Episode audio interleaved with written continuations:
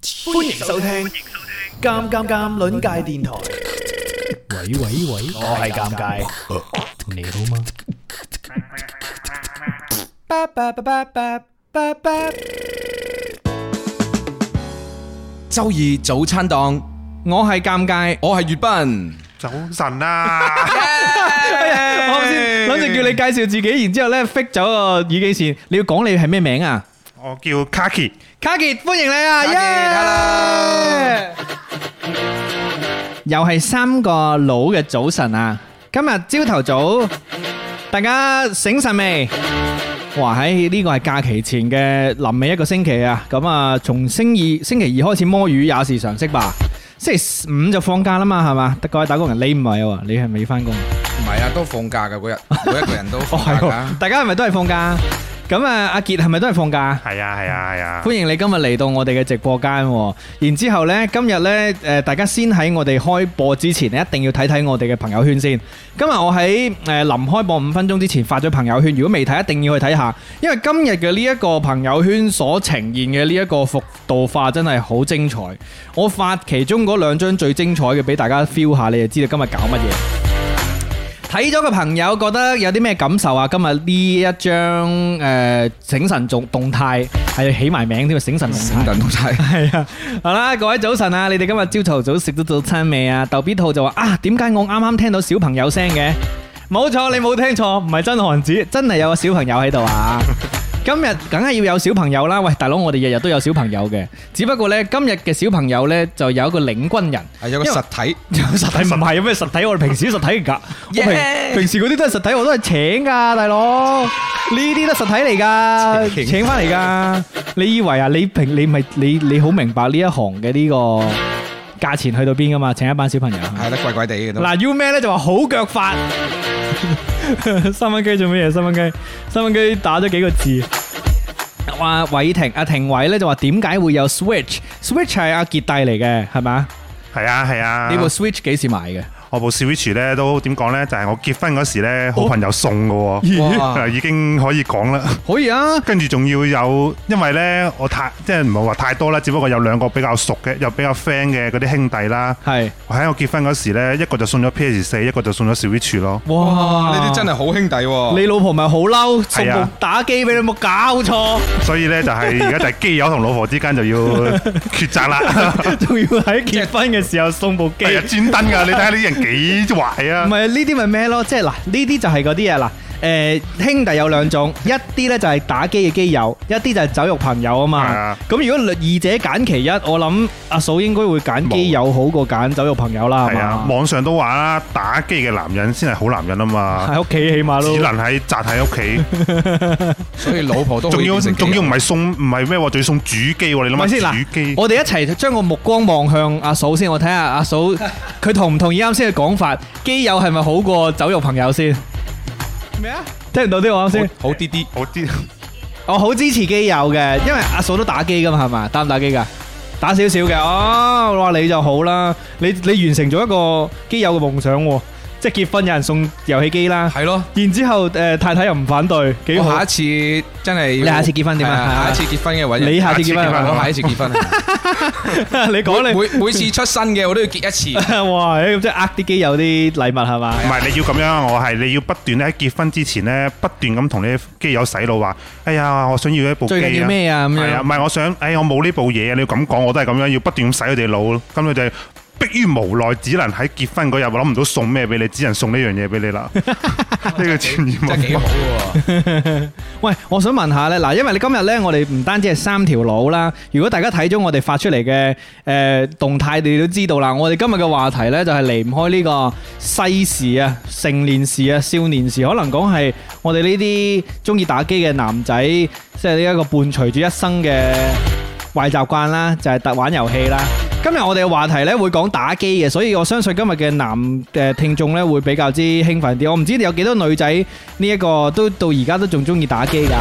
但係我哋今日嘅話題咧就講打機嘅，所以喺我哋動態入邊都見到有啲遊戲機啦，有啲我我細個珍藏嘅嗰啲都叫珍藏啦，嗰啲 game 真係珍藏啊！ Game Boy 帶，因為阿傑嚟到啦，因為我同阿傑呢都算係打機結緣，都算㗎，算啊係，因為呢喺院友當中同我打機嘅人都诶、都唔少喎，係嘛？其實都唔少嘅，只不過係以前即係話可我能主機係咪少啲？主機就好少啦係咯，係係係主機咧最主要一開始同阿尷尬咧，雖然有比較早期我聽尷尬嘅，亦參加參加啊尷尬第一次嘅見面會，係但係之後佢就咁就收皮啦收，咗皮啦，係啦係啦 係啦，跟住之後出翻嚟咧，我又唔係好知係喎，跟住就反正最尾咧就係知道佢玩最開始就玩怪物獵人啦，係咪係先？係跟住我哋就加咗主機啦、PSN 啦，跟住就開始玩，跟住我哋玩咩咧？大家聽到唔想聽噶啦，就係星戰。係啊！我哋玩過一輪星戰㗎。系啊，嗰嗰陣時候我真係因為我玩 Battlefront Two，你有冇玩過？葉斌？有啊有啊，我喺電腦玩嘅，哇！電腦而家而家多人啲，但但系係电脑都多人噶啦，係啊唔係因為讲噶，佢係 FPS，即係佢係嗰啲係啊要瞄準第一嘅。我手掣真係好差，所以一定要用電腦玩啊！咁咁不過啊好彩佢就去五十對五，我記得係嗰時係大五十大場人，二十係啊場二十打打二二十十，係二十打二十係咯，二十打二十嘅時候，我就成日形容就好似過年一樣啊，其實我好熱鬧我覺啊得，喺入邊死呢，係好好沉浸啊！我唔一定要贏嘅，我喺入邊就因為你做一個兵仔啫係啊，我嘛。做一個死嘅白兵就 O K 係啊，我啊最中意做兵仔，因為咧诶、誒我我尤其是中意用嗰個重甲兵，死咁火力壓制，係啊，啊超好玩，我真係勁中意嗰個 game。都雖然你而家鬼服啦變咗，係啊，變咗鬼服噶啦，可能電腦有，唔係最電主腦要唔咧。係鬼服唔係，嘅，本來一開始出咗嚟玩一陣，跟住其實已經鬼服咗一陣噶啦。只不過佢喺啲 PSN 咧免費咗一段時間之後咧，個個一免費，你知啦，免費個個湧入去，係。喺嗰陣時又即刻又多翻人咯。係係係，誒係啊呢呢嗰一段，同埋之前誒曼德洛人戲上嘅時候，又啊又會多啲人玩係啊係啦啊。但係佢又死咁死都唔出新角色，係啊。搞到有人搞要整 mod 先得。 O K 佢唔佢佢唔唔會會整㗎啦佢唔會整㗎佢唔會啦整。啦，係啊佢就最多就加咗幾個場景啦。嗰時《星戰》第六部開出嚟嗰時係有有加嘅，跟係住就加咗啲加咗啦個 Ray 落去，係咯。係啊，EA game 真係垃圾， 係啦。咁啊，今日呢，我哋會講下遊戲啦。咁啊，喺第一 part 嘅呢個醒水吹神時間呢，我哋唔會講某款遊戲嘅，我哋講下我哋嘅遊戲人生嘅。即係我相信呢，誒每一個人呢，細個點都多多少少有接觸過打機呢件事噶啦。無論係自己玩家用機啦，即係嗰啲紅白機啦、小霸王啦。 或者係 Game Boy 啦，或者係出去打街機啦，或多或少細個嘅時候一定有接觸過打遊戲呢件事。我哋今日呢，就喺星期二朝頭早準備放假之前，同大家講下打機呢件事。阿軒士呢就話阿傑好靚仔喎，一一 睇知你啲係啊呢內啲啊內鬼啦，係 內嘛？鬼明嘅請翻嚟，好似你咁請水軍 啦，而家喂，唔好踢爆晒我啲嘢。 冇錯，請水軍就係我哋呢度嘅特色，你一定要學到我哋呢個好習慣。係啊，第一次上嚟就請先請水軍，令到好似好好似好喺呢行已經做咗好耐咁樣先。同埋，啊，阿傑係有實體水軍嘅，佢今日係拖咗兩位實體水軍嚟嘅。係啦，所以今日歡迎晒你哋嚟到我哋嘅直播間嘅，耶！所以大家會時不時喺我哋嘅直播間背景當中聽到啲誒誒好童真嘅聲音，係真嘅，今次係真嘅，今次係阿傑子帶嚟嘅氣氛組。呢一個係一個點樣嘅決定，令到你誒、呃、為咗誒、呃即係即係嚟到呢度要帶咁多氣氛組咧？梗係啦，咁即係帶過嚟咧，就起碼點講咧？人多勢眾先啦，係 嘛？就算俾你兩個呃咗，都起碼仲有人幫手幫啊你而家拖 多你而家多人過我哋喎，係啊，而家多你好驚我哋已經好驚多我啊。哋半個，多平我哋一時個，平時啲助理都係一挑二，而家係幾多啊？挑三挑二二喎，哦好！勁啊！月斌，你對對此有咩應對嘅方法？我應對嘅方法就係係歡迎光臨。唔係變身咩？歡迎每一位，唔好意思，食下早餐先。歡迎每一位咧有興趣想嚟做醒神小助手嘅朋友咧，都可以喺度報名嘅。咁啊，只要喺微信嗰度私信我咧，都歡迎你哋報名成為小醒神小助手啊！只要你唔介意星期二朝頭早咧神咁七過到嚟咧，就可以成為我哋呢個醒神助理噶啦。咁啊，今日歡迎阿傑啦，阿傑 and his family 啊！耶！好啦，歡迎大家入到嚟今日嘅直播間，好聽聽啲聲先，聽聽 聽聽。哦，蜘蛛頭啊！細聲又聽唔到啊！真係好奇妙啊！係啦，咁啊，今日講下遊戲人生啊。喂，你哋第一次擁有遊戲機係幾多歲啊？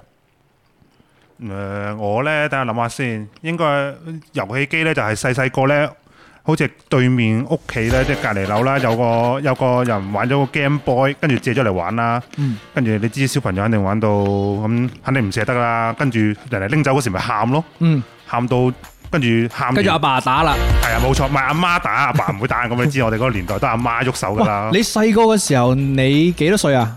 即係你講緊總之應該係未讀小學定係啱，應該未讀小學。未到小學嘅時候係啊，你個鄰居已經有部 Game Boy 啦。係啊，哇，咪先，一係就你好細，一係就佢好有錢。我好似係小學三年級先有第一部 Game Boy。你呢？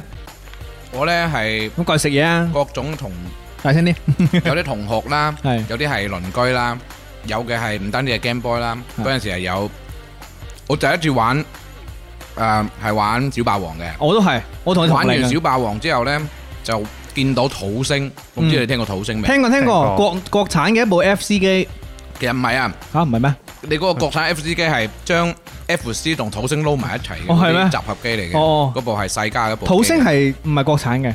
土星係世嘉㗎，哦，世嘉嘅哦係。啊，哦，但係佢係大卡帶嘅，係嘛？都都係卡卡帶嚟嘅。嗯，咁誒，跟住有個親戚呢，就又佢好中意玩嗰啲科技嘢嘅，嗯，即係嗯所以佢有掌機嗰陣時有部世嘉嘅掌機，我唔記得叫咩名啦。哦，係啦，嗰部即係嗰個年代係彩色嘅掌上遊戲機，不過好似磚頭咁大部嘅嗯，嗯，所以我覺得細個時候呢都好幸福嘅，即係喺打機上面真係太幸福啦。我係完啦。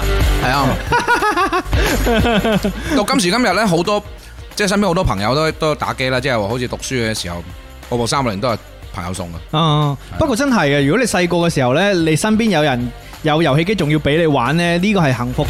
但係我身邊，即係我細個嘅時候呢，身邊好多人有遊戲機，但係我係冇得玩嘅，即係都係嗰啲同學有嗰啲呢。梗係我唔俾你玩我冇我因為我我冇咁多大嘅表哥啊、大嘅堂大佬，因為我已經係我嗰輩嘅比較大嗰個大嗰、個，所以我冇即係我啲阿叔又冇去到咁後生去俾機我打。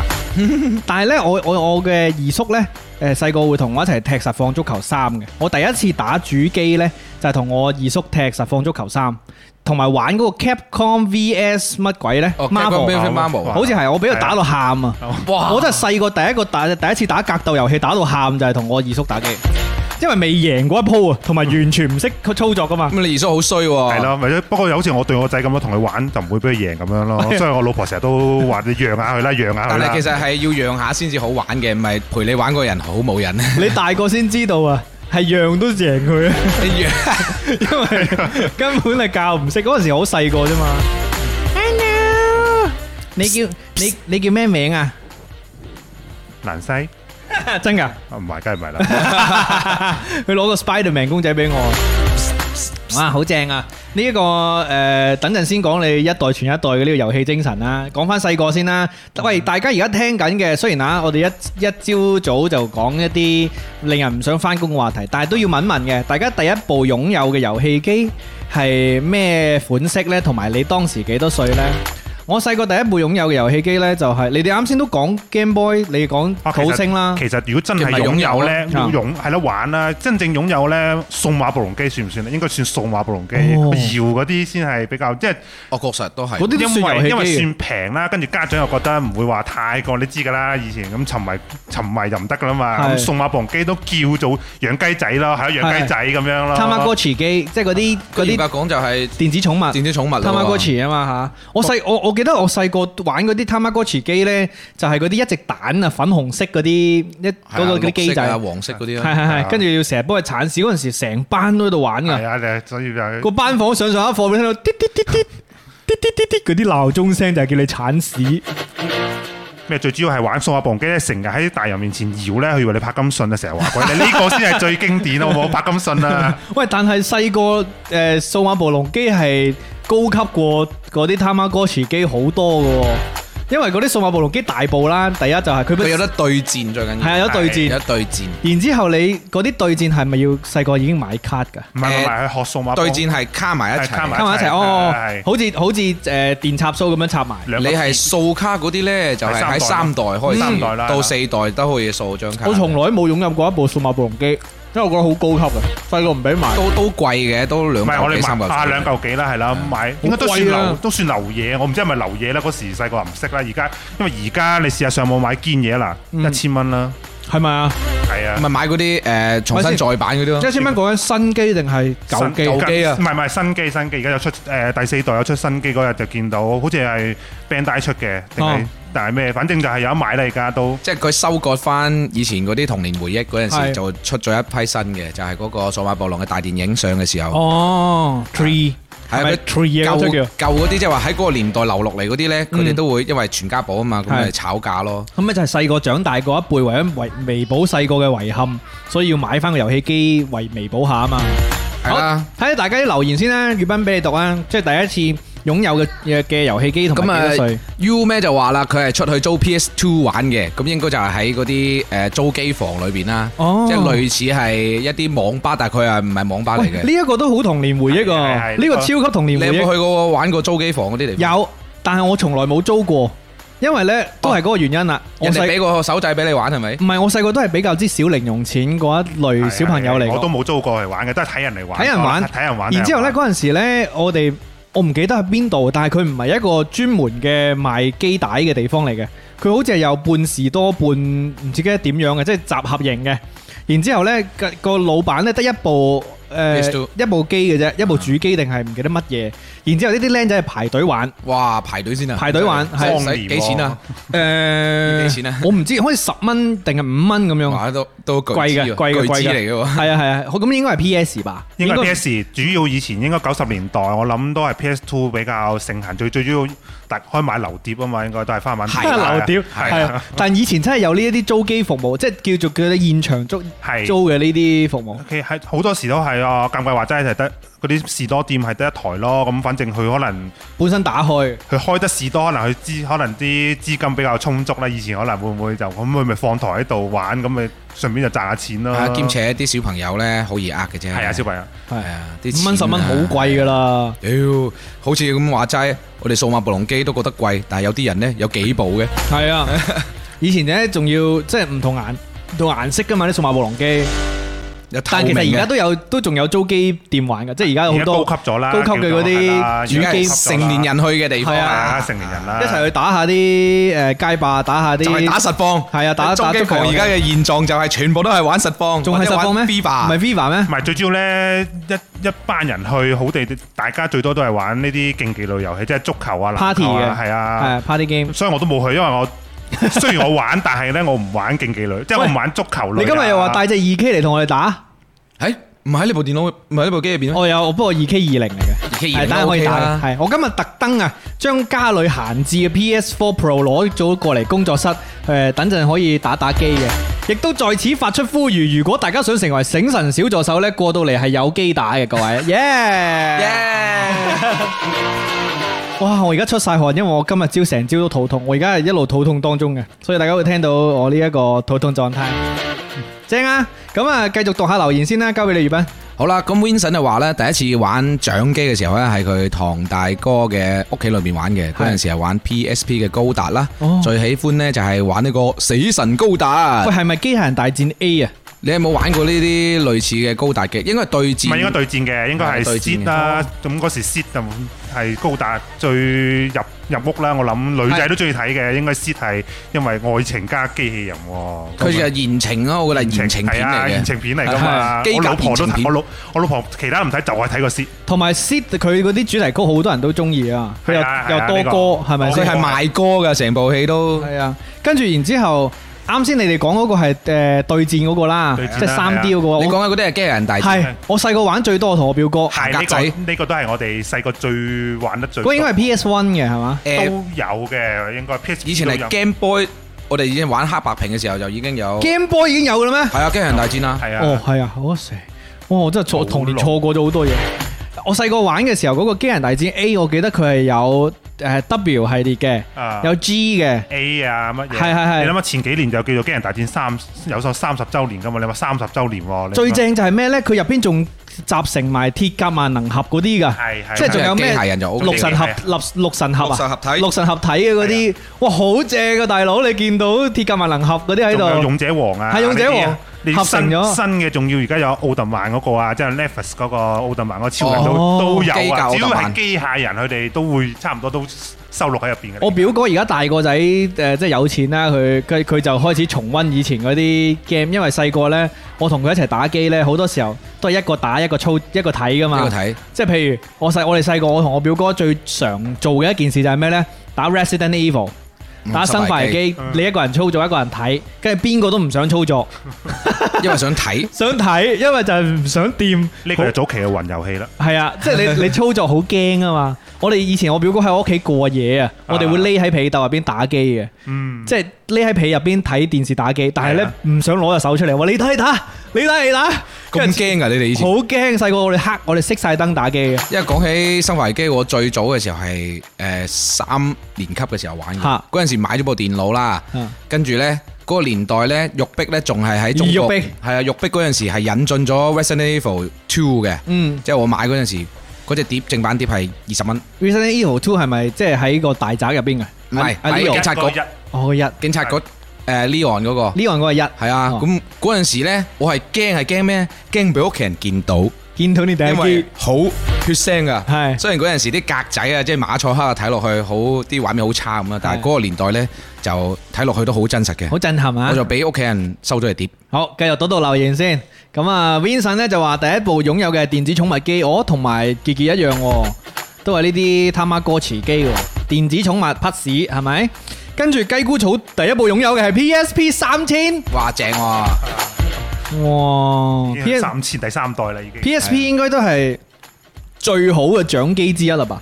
兼且有好多人嘅回憶啦，因為可以玩怪物獵人啊，係最主要我哋一代可能都九零後咁啱啱好就係我哋初高中、初初高中係係啦，初高中咁嘅更加係打機嘅叻高峰喎。係啊，叻有啲叻，有啲又唔係好叻咁樣啱啦，玩呢個係咪先？同埋呢嗰陣時寄宿啊，哦，有係啊其實寄宿有部 PSP 真係哇萬人迷喎，大真佬，圍住玩啊！ 你哋試過寄宿嘅時候打機試過通宵未啊？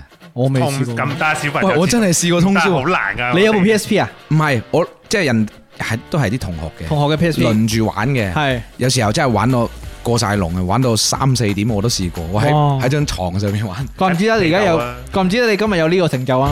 係啊，所以而家咪要早起咯。喂，同埋咧 PSP 可以睇嘢啊，哦係咪啊係係可以睇嘢。佢可以睇片啊，不過所我以記得 PSP 要放啲片入去就要轉格式嘅，我記得。我唔識。啊，我都冇肯 PSP。定 A P 以前肯定 M P 4啦，M P 4嘅格式又乜都睇到啦。嗯哼，好，繼續讀下。誒，報紙飯話第一部擁有嘅俄羅斯方塊機，哦，嗰啲都係遊戲機嚟㗎，係啊，嗰、個就其實我屋企人輪住玩，我阿爸我阿媽仲要爭住玩先。係嘛？係啊，呢部機真係好好有魔力啊！嗯，而家都仲有啊！我而家之前傑傑傑傑寄過一部俾我啊！係啊，之前麥當勞出嘅嗰個麥當勞雞塊啊係麥樂雞機。 佢係寄過一部俾我，佢寄咗一部俾我啊！我而家都仲有玩噶，我會真係台邊，即係誒無聊嘅時候咁撳。啱啊，係啊。雖然嗰部機呢就唔係幾好撳，但係呢個遊戲本身好好玩，佢嘅元素拉滿啦，其實係元素拉係啊，滿，咁呢啲就咁幾十年之後咁又係一個古董啦，係咪先？超 正！我好中意麥樂雞，跟住又中意俄羅斯當方佢一部擺件咯。嗯係好，繼續讀到留言先啊！話一啲男仔衝晒出嚟啦。誒偉霆誒廷偉咧就話我玩嘅數碼暴龍機入邊咧係冇數碼暴龍啊嘅，流中之流啊！ 咁搞笑嘅。雞高組話 PS 三千，有 PSP 三千，高中咧日日午休咧組隊打怪獵，哇好有好正啊嗰你陣哋！時啲人真係玩到不眠不休嘅，其實我好羨慕你哋可以打怪獵嘅嗰種誒回憶啊，即係仲要係面對面組隊咧，都反正大家應該我哋都係喺 PSP 入坑呢個怪物獵人噶啦，應嗯該大多數大多數都應該係咁噶啦。跟住我我我以前借啲人玩 PSP 咧，我就會玩戰神。哦，戰神啊嗰陣時真係喺 PSP 可以玩到呢個戰神咁高質量係嘅 ACT 動作遊戲。真係係真係，哇！嗰陣時驚為好型天喎人啊隔離啲人睇到眼都突埋啊，因為佢係冇過場啊嘛，係佢係一完鏡到一底鏡。係啊，到佢頂係係啊佢係非常順滑啲過渡，所以佢驚為天人。不過點咧就話我以前就玩勁啦，四三九九小遊戲， 哇童年回憶， The Flash Game，哇好勁啊！喂，我哋你睇我哋啲時間， 用晒啦。啊我哋根本係收唔住掣，大佬唔得，唔好理佢繼續玩，繼續講 下先。誒點解要讀埋大家啲留言嘅？超管叔叔咧就話老八零後啦，就係、小霸王紅白機啦，咁樣第一部擁有嘅。嗱，我擁有嘅都係第一部係小霸王嘅，即係我爸爸買翻嚟俾我嘅。哇勁啊！你阿爸好好潮啊！我唔知，我我唔見到成龍咋嘛？我唔知佢係因為學習機學習機係啦，俾嗰啲廣告欺騙咗啊，定係佢係即係為咗欺騙我阿媽，即係等我個仔，等佢個仔咧擁有一部遊戲機咁樣。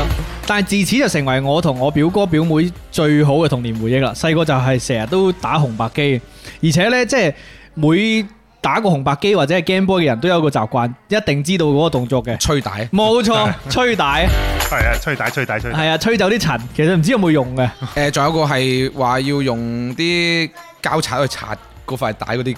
呢個我真係未試啊過，我真係未試過，即係話我可以擦乾淨嗰啲啊嘛。驚啊！點會咁差以前係啊真係唔夠膽啊唔敢噶嘛！你咁好似啲大啲 CD 咁啊，後邊你都係吹嘅啫，你點咁攞嘢畫佢啊？花咗唔知會唔會？我細個最記得咧，我阿爺咧獎勵我嘅方法就係誒買買餅帶俾我，即係佢話如果你點點點咧，我就買餅帶俾你，跟住咧去商場買嘅，或者有嗰啲嘅係有啊啲西西藏藏有有嘅，細嘅機室，跟住咧十八蚊一餅帶。哇，好貴㗎啦已經。係啊，即係一一定係翻版啦，但係咧十八蚊餅帶就係嗰啲一百 in 一啊，哦，即係咩二百 in 一係啦，但係但係得十個遊戲佢係啦係重複嘅。 佢全部係換皮遊戲嚟嘅。等我關個風扇先有啲凍，然之後咧，誒、你哋講下紅白機呢、一個，你哋有啲咩回憶啊？紅白機回紅憶。哦白機好似少玩啲啦。誒嗱，我有個回憶好搞笑嘅，唔知大家有冇玩過紅白機？裏邊有個賽車遊戲嘅。啊，而之後早期呢，我哋好少玩遊戲噶嘛，無論係大人細路都係都係第一次接觸。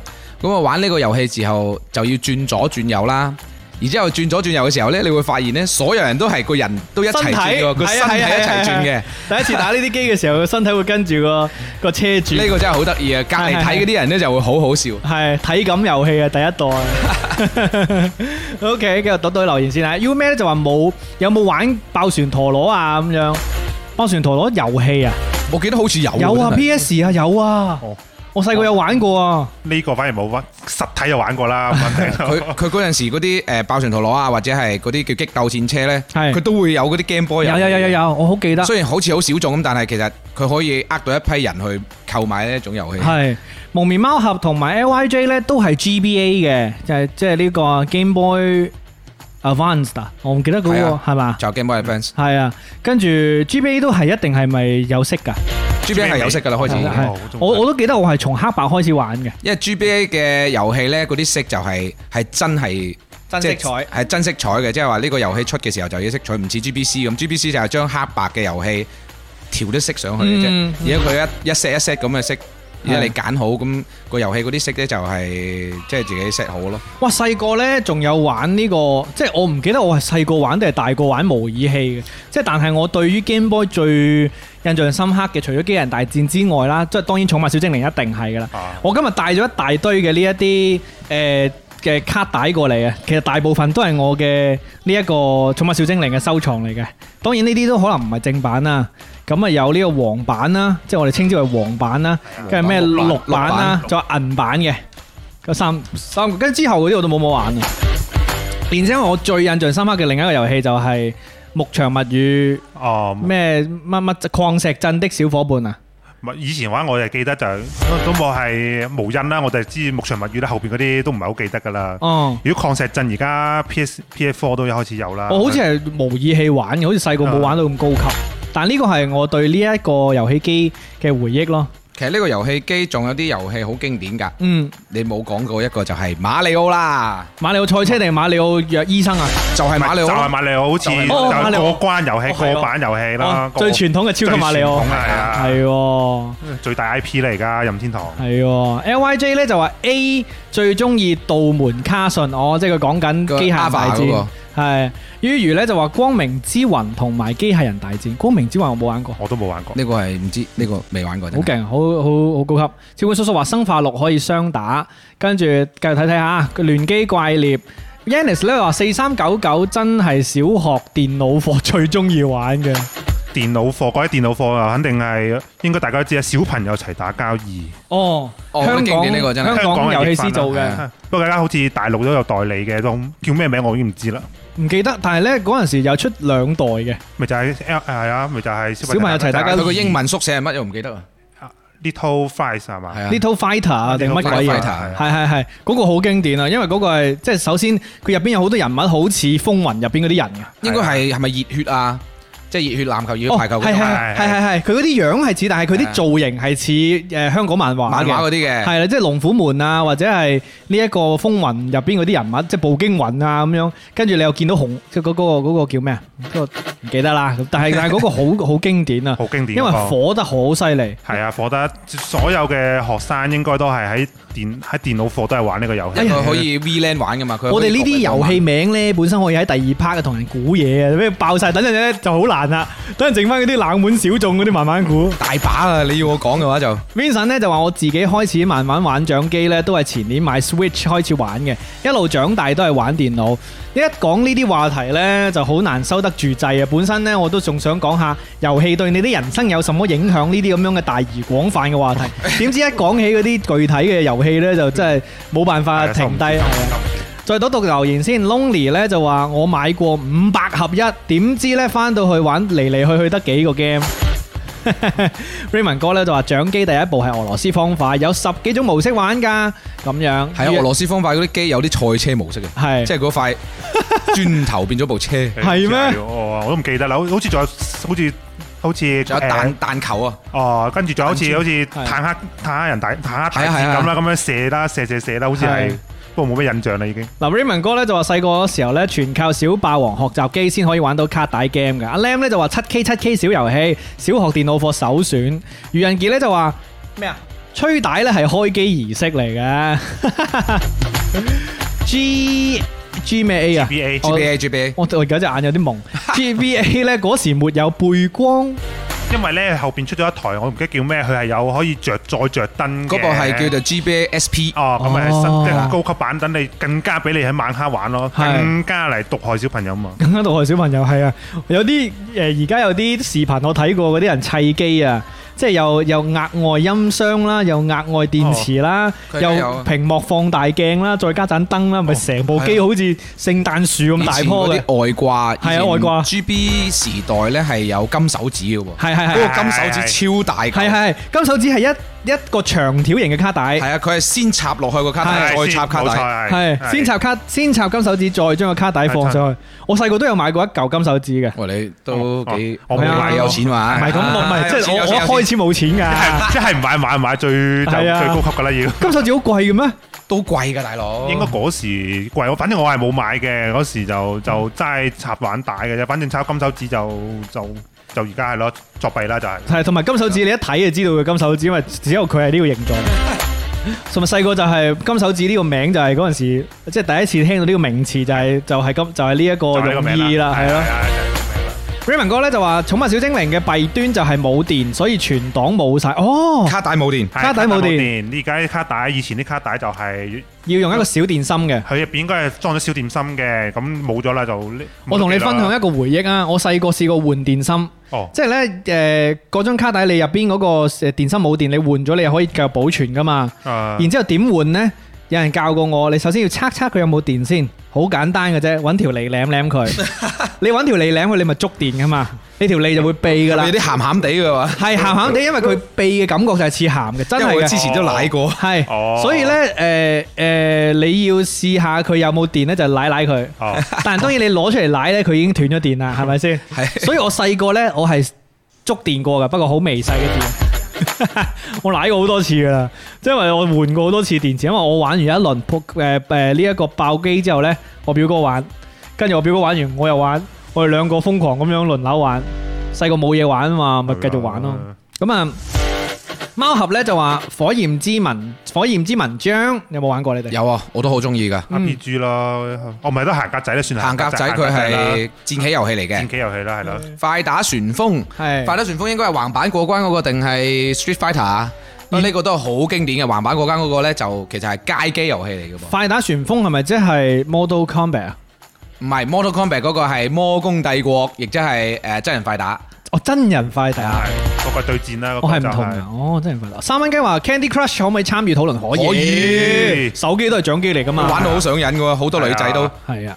愚人傑咧就話當年啊玩街機打爆咗三次就出隱藏主角機，就係打緊三周目結局嘅時候咧，部 GBA 咧就俾人偷走咗。啊！我真係好多人偷嘢喎嗰陣時，即係而就家好偷多偷嗰啲喺班房裏邊啊， 係放喺個櫃桶裏邊嘅，就慘啦啊好容易俾人偷。係好慘啊！你明白嗰陣時 E Yes 雜誌都有人偷，你諗下，即係真係诶如珠如寶喎，自己部掌機，你諗下細個即係邊有啲咩財產啊？對於小白嚟講，遊戲機可能緊要過見到錢佢條命啊梗係唔核係唔突係。佢可能咧，你俾其定呢個喺錢同遊戲機面前，佢只會攞攞走部遊戲機，連錢都唔理噶啦。係係啊你細個其實冇乜資產嘅啫嘛，除咗嗰啲零用錢之外，就係你嗰部遊戲機噶啦。男仔嚟講啊，係啊， 當然啦，即係你個筆盒都係你嘅資 產，即係每小朋友擁有嘅嘢好少嘅啫嘛，好慘啊，好賤價偷人哋啲機啊！因誒 Vincent 咧就話，當年自己偷偷地就買咗部 Game Boy，俾阿媽捉到，直接鬧一餐餐加退貨，然之後咧就幫我換咗書，啊，好慘啊！ 都幾慘啊！係我我覺得你嗰陣時應該有喊。一定喊啊！波斯王子，哦，波斯王哇，子經典啊！波斯王子，誒 PS 嘅 game 嚟㗎。佢有 GB 嘅時候已經有波斯王子噶啦。系，不過波波斯王子我玩嘅時候係第一次係玩係嗯 PC 嘅時候，然之后咧，波點咧就話咧，啱啱琴晚通關咗雙人成行，真好玩，哇！正啊！波點願意玩雙人成行，你嘅雙人係邊個雙人？係，啊，你係連線玩啊，定係哦有連線玩㗎線下玩啊？係可以連線玩嘅，因為呢個遊戲一定係兩個人先玩到嘅，係一個人冇可能玩噶啦。系。就如果同老婆玩，反正經驗就係可能只會穩陣咯。我喂，好多人話呢個 game 係修復關係嘅喎，即係會內容係修復關係，其實唔係咯，如果你玩得差嘅話，你瞓 sofa， Ờ, 會猛係嘛？因為有啲有啲有啲要靠對方幫你過咗你先過噶嘛。咁係你知有啲人打機始終都冇咁叻，特別女仔。最緊要咁呢啲時候咪就係修復關係咯，就係要展示出你嘅耐性同埋你對佢咁本來嘅關係冇問問題，只會只會處理 關係咯。係啊，個遊戲嘅關係咧，遊戲裏邊嘅關係可以修復，係現實嘅關係咧，啊自己諗下啦。題， 好慘啊！三蚊雞話尷尬，幾時同院友玩動物派對？動物派對而家有正版係嘛？即係出咗啦嘛唔？係，即因為係小處嘅遊戲咁嗱，咁又要睇下大家對睇打賞啦，咪今日點有哇，錢好買？好啊你！邊有錢買小廚啊？係啊快你哋啲打賞一喎係就好似我咁，揾揾人揾啲人送啦，有冇人喺度喺度啊？係咁意送下咯阿。傑真係好嘅啫，第一個十週年十第週一年，個真係做到小助手啊，嘅職職責啊，係啦，幫我拗打上，包打賞。你係俾啲掌聲阿杰先，真係好正耶！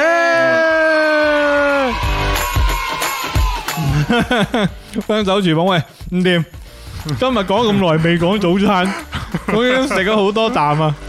好啊喂，今日好興奮，三個麻甩佬，今日我諗呢個遊戲唔使玩啦，唔係不如唔唔使唱歌啊。係你睇遊戲要玩，遊戲玩嘅，大家都好洶湧啊！講起玩遊戲呢件事，咁我哋歇歇先好唔好啊？我哋先食下早餐先。大家今日朝有冇食早餐啊？啱先聽完啲咁樣嘅回憶之後，都唔想翻工啦，係嘛？係啊，都歇歇啦，一於歇歇啦，嚟啊！喂，今日其實粵斌準備好多歌啊，我哋今日播下粵斌準備嗰啲歌先嚟嚟好嚟 咧，呢個咩歌啊？呢個係馬里奧嘅三 D 大陸嘅主題曲。 Super Mario 3D World 啊係咪？啊，好啊，聽下先。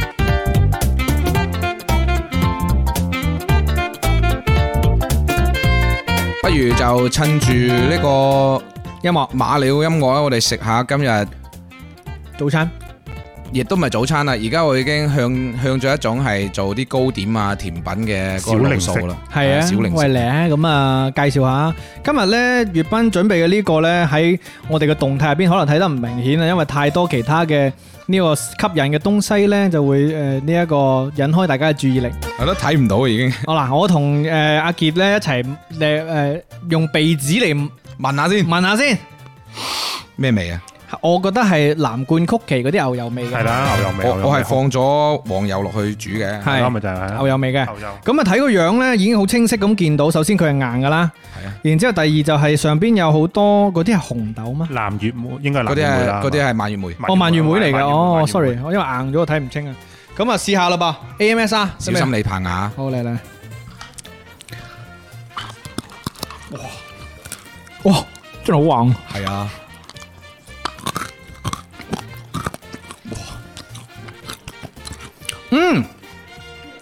好黐牙。 喂，但係蔓越莓嘅呢個感覺好清新喎，阿傑又試下先。嚟，咁傑俾你試下 AMS 啊。哇，效果好好 啊！好勁啊！我真係好黐牙。à. 係，覺得點啊？覺得點啊？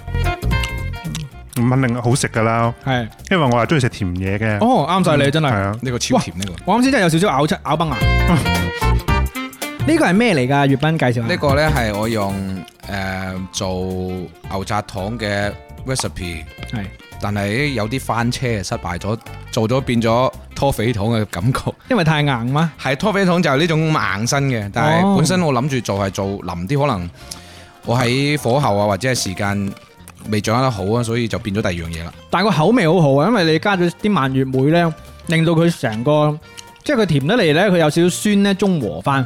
嗯係啊，喂，好好好食呢、個呢、個好食，係硬嗰啲啫，有少少硬嗰啲啫。多謝你啊，粵斌，耶、大鑊啊！順咗三分鐘唔使做啊！ 唔記得呢件事早餐呢度。最期待嘅節目冇得做，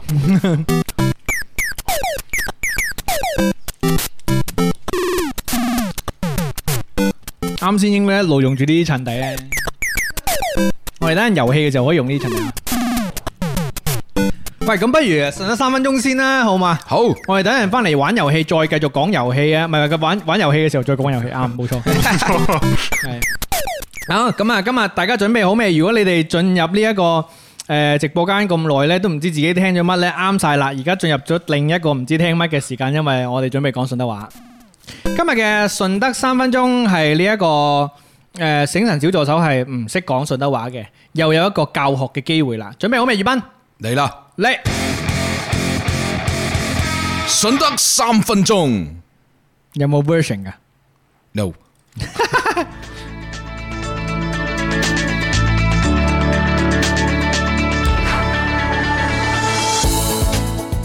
咁多位同學，大家早上好，老師，老師好。老鼠好，我係你哋嘅順德話老師粵斌老師。吓，葉斌老師好。今日同大家教學嘅呢個詞語係順德本土人都可能有啲地方未 聽過，吓，但係大部分都聽過嘅。冇可 能。好啦，係我哋嘅尷尬 同學，睇下你聽過未啊？你成日都你係虛假順德人嚟嘅，哦係，我努力哎好，啊我努力。呢個詞語就係係。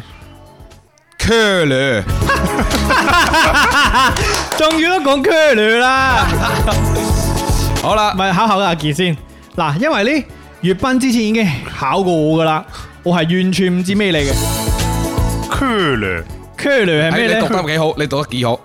嗯估估係咩意思咧？嗯咩意思？ c 咧。 curly，唔知喎，黐點線識鬼咩？廣州嗯喂， 粵斌老師早做句先係啦啦。，咩 curly 啊？尷尬，吓，我已經屌你幾次啦！係 所有步驟都已經話晒俾你知，真係都仲未做好，你真係好 curly 啊！嗯係咪好蠢啊？嗱，咁 curly 有嗰個意思嘅就係係拖拖拉拉，係，仲有做嘢係馬馬虎虎嗯，咁樣噶啦，啊拖拉馬夫。咪咪摸摸啊，講得冇錯啊，Chris 仔嗯即係同埋檸檬誒呃呢一個拖拉加那西係哦咪？啊那西係啊， ，OK 有啲乸西鞋啦，係咯，就係 Curly 啦。哇，今次應該係最爛最爛屎嘅一次，咁係啊你點睇下用英文寫唔寫得出嚟 Curly？ ？curly 我 curve 我曾經聽過呢，就呃係誒靚姨靚姨，幫我攞罐 Curly 啊！ cola 我以為你第一次考我之後，幫我攞罐可樂咩 Curly 啊，大佬有冇㗎？係咪你自創㗎 Curly？所以嗱又一次引證，係尷尬你係開假順德人我，真係未聽過，唔好意思我已。經問過幾個人啦，嗱問過一個論教嘅又知道啦， Curly，問過大量都知道嘅。我哦上次阿阿阿斯龍嗰支係咪啊 C C 朗誒好似冇講過區女啊， ？Curly，啊但係阿宇哥知道。啊叫叫我講處女，話咗俾你聽好似處女一隻好犀利。係好 c u r l 咁啊，大家互學互用啊，記得咁啊 c u r l 呢個字呢，就代表住一個人做事呢就好咪咪摸摸，馬虎好馬虎啊，拖拉，冇錯啦，咁啊即係做嘢不勝事啦。咁啊，可以將呢啲人咧稱之為 c u r l 我諗大家都可以用喺你嘅同事身上，係嘛？咁啊，宇斌老師為我哋再做一個哦，誒、請我哋今日嘅醒山小組，你你誒、呃、舉一反三，組個句子好嘛？哦，佢喺反山嗱啊咁，佢反山而家咁早上就講下工作嘅話就，唉，我嘅領導好 c 咧啊，可以，可以可以啊！我表示係好嘅一個造句，系 c u r 多謝粵斌老師。唔使客氣。最後再重複一次。好，你哋大家同我一齊講 c u r l e Curler c u r l e Curler 十分好，攞科。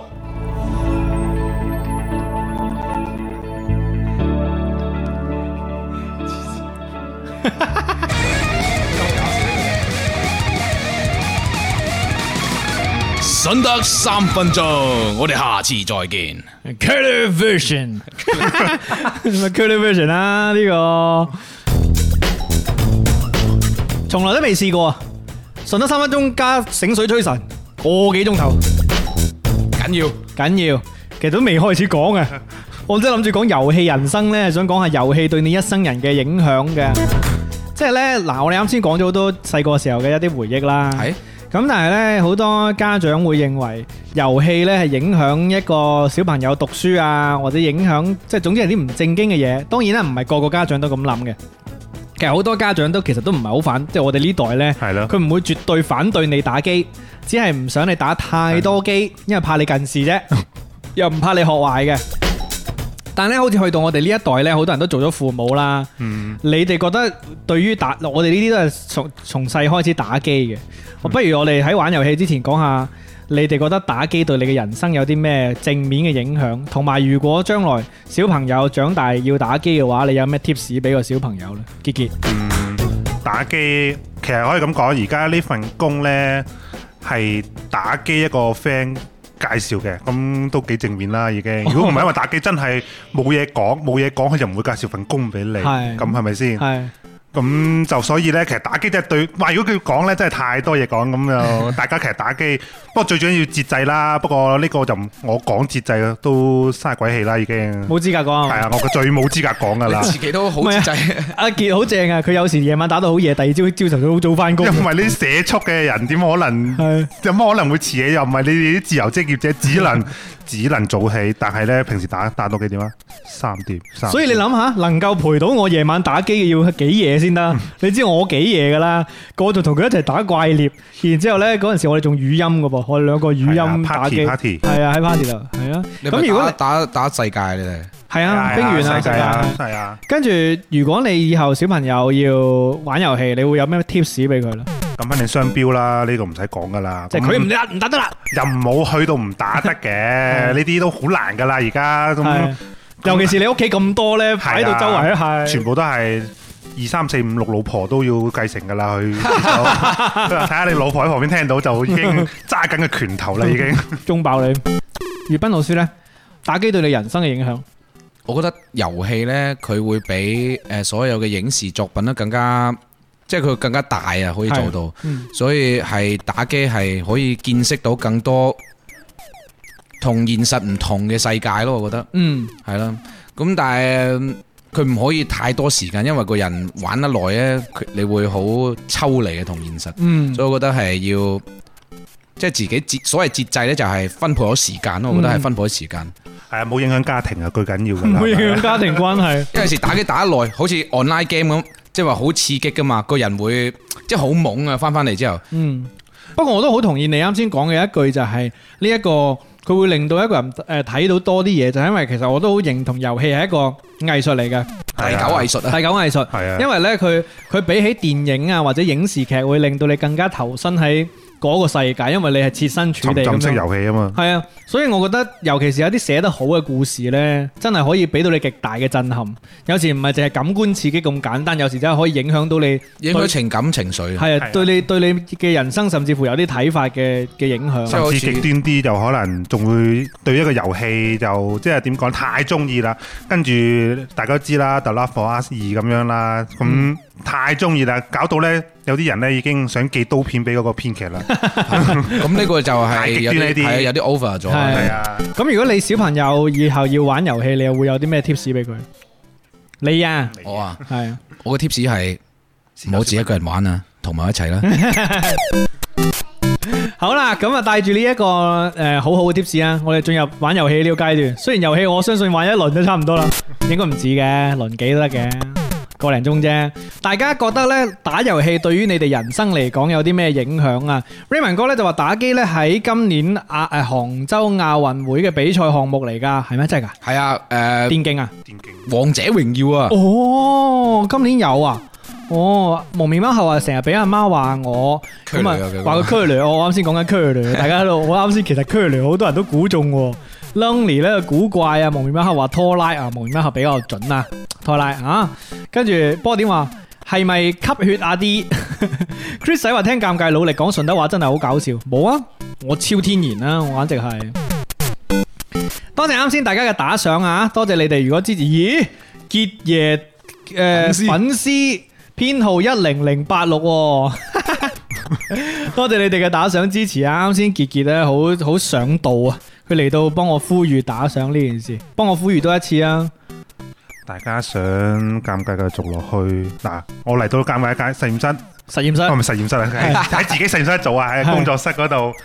大家都知道啊，尷尬係幾咁踎兜啦，係咪先？係好慘再唔打賞，你喺呢度空調又冇燈又唔着，真係好慘，誒真係冇噶啦，再唔搞就係啊快啲啊！大家快啲打賞，快啲打賞，賞啊快啲送部 Switch 俾佢都得㗎。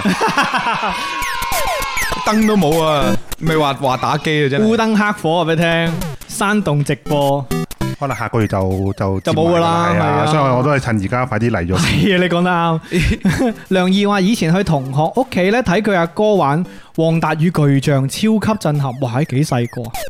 《旺達與巨像》好舊嘅咩？係誒 PS Two 嘅時代你哦嘅，而家係重，你而家玩到可能係重製版啦，高清重製啦。應該係零四年左右嘅遊戲，呢個係。原來係咁。嗱，咁啊，跟住落嚟呢，我哋就開始玩遊戲啦。呢、個遊戲呢，依然都係我哋一貫玩緊嘅呢一個咩名啊？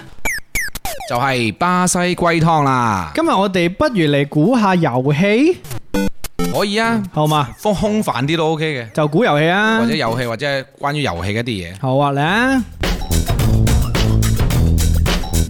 咁啊，巴西龜湯阿杰都識玩噶啦，我就唔敘述嗰個規則啦， OK，就直接嚟玩第一題好嘛？我嚟出題啊！好啊好啊，嗱，我出呢個係一個遊戲嚟嘅，咁啊為咗以大家就唔好咁快估到呢，我決定誤導大家，我講明誤導噶啦。 OK，嚟啦，唔到我啦，呢一個遊戲呢，係一個，我形容下個遊戲嘅設定啦。佢係一個誒，呃佢、個主角去到一個呢，而家好多都市人都好羨慕嘅地方，好多人都好想去嘅一個地方。一放假就會其中一個想去嘅地方就係個主角當時所身處嘅一個地方。第二呢，就係、冇人知個主角去去緊邊嘅。即係冇人知佢嘅目的地喺邊度嘅。第三就係佢係一個即係好誒積極嘅人生態度，好積極嘅主角。好，開始，真係好好誤導啊！而家係係啊，超級誤導啊！係咪主機遊戲先？誒係佢係唔係呢一兩年有出新嘅作品嘅？誒，可能有，但係係即係變咗手遊嗰啲咯。手遊我估下，我估下，我唔知有冇係我知啦，係問下先，愚人傑問係唔係寵物小精靈？唔係？播啲遊戲音樂先，《寵物小精靈》唔啱。好放假想去啊，即係系個主嗯角所身誤導個主角身處嗰個地方呢，係好多人放假嘅時候會想去嘅地方，特別是啲都市人會想去嘅。咁即係係農村啦，诶、嗰、個方向啦，係啦，呢、個估嘅方向啱噶啦，係咪係咪牧場物語啊？唔係。 你估下，估下收集範圍係係啊！咪猛猛男剪樹枝？馬蘭小樹枝係咩遊戲啊？動心動心咯，唔係，但有啲似。唔係，當然當然個遊戲類型唔啱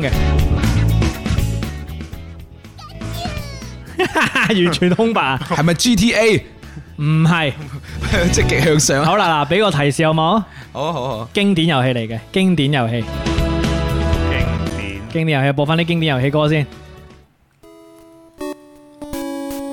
唔唔會係馬里奧啊唔係馬里奧，數碼暴龍，唔係，嘛？啊冒險島，點解係冒險島？因為要去嗰個地方冒險啊？咁如果嗰個地方係大家放假想去嘅地方喎，點解呢？唔知啊，去冒險咯。係個島。啱嘅，哇，咁都俾我估中啊！ 啱嘅，哇，啱真嘅。係好誤導就係喎，冒險島，我真係亂估嘅啫喎呢即個係。點解我係冒險島呢？嗱，啱先我擺明誤導大家噶啦，就係呢，冒險島所在嘅地方係一個太平洋島國啊嘛，係啊，啊係咪先？咁嗰啲公仔好好多得意人放假嘅時候係想去啲島國旅行噶嘛。確實係。跟住第二就係個主角唔知咩目的地嘅，你會發現個主角係冇目的地嘅，因為佢呢個遊戲係冇結局噶，係永遠玩落去噶，我唔知冇喎，人爆過機嘅，我好未似係爆過。係噶，因為佢係佢係誒完咗之後會從第一關重新嚟過，但係難度加劇嘅，哦，所以佢係永遠冇盡頭。第三就係佢係一個好積極嘅人咯，因為佢流落荒島佢都冇放棄嘛。好得意啊！我覺得佢冒險島冇錯，得唔得？得唔得？ OK OK OK， OK，係咪誤導咗呢？好，咁啊到邊個出第二個遊戲？粵賓老師先啦葉。斌老師好嘛好，？葉斌老師嚟啦葉。斌老師，裏邊嘅音效先。呢一個係關於一個男人尋求救贖嘅遊戲。 講完，一個男人尋求救贖遊戲係嘛？好簡單啫。誒，係唔係生化機？啊梗係唔係啦，咁易咩？又係主機遊戲係嘛？全平台都誒嘅全平台主機有救贖啊？係啊救贖， 係唔係 Super Mario？Super 唔係 Mario 唔係救唔贖，係係全平台啦。佢同埋佢係係咯，佢任天堂，佢係救佢係救公子。誒，Lonely 誒 Lonely 話係咪戰神？全平台喎。唔係全平台其實呢個好大提示嘅。誒、呃詹叔就話《荒野大鏢客》係咪？唔係救贖係要 redemption，大表哥就 redemption 係。係科幻定係現實㗎？嗯，嗯有冇？嚴格講奇幻奇幻，即係唔係寫實類嘅。係啊都唔到嘅，你自己縮窄範圍啦。佢有冇魔法㗎？啊佢嘅大背景裏邊有魔法元素，佢有冇用武器㗎？嗯有有冇槍㗎？有。 佢係咪同魔鬼打仗㗎？诶、可嚴格講可以係，係咪 Devil Cry 啊？唔係鬼泣係咪？鬼泣嘅英文係咪 Devil Cry？Devil 诶 Devil May Cry May Cry？我唔係。誒七二一九咧就話係咪勇者鬥惡奴？no no。唔係愚人傑話係咪仙劍奇俠傳？唔係 波點話係唔係元神？ 唔係，誒真係緊貼時事喎，唔係好難答。縮窄範圍，於雨如話係咪最終幻想唔係？Jamie 話係咪哈利波特？唔係一個男人係一男人啊嘛，係男人男人尋求救贖，全平台嘅遊戲嗯係奇幻嘅，誒有戰鬥嘅係咪啊？有戰有鬥嘅，誒、戰鬥嘅，有冇女主角㗎？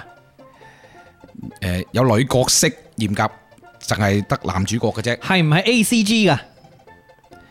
，A C G A C G A C 佢佢係冒險遊戲，冒險人，唉，我提埋醒你噶啦，佢係咪歐美㗎？係歐美嘅，歐美嘅，唔係日唔係日本嗰啲風格嘅， 嗱再睇啦，日本廠出 嘅，日本創出嘅歐美遊戲。係哦，日本廠出嘅歐美遊戲。哇好難啊係咯，好難啊！鋼之煉金術師、D N F、巫師、流星蝴蝶劍呢啲都唔啱啦，係唔嘛？啱嘅。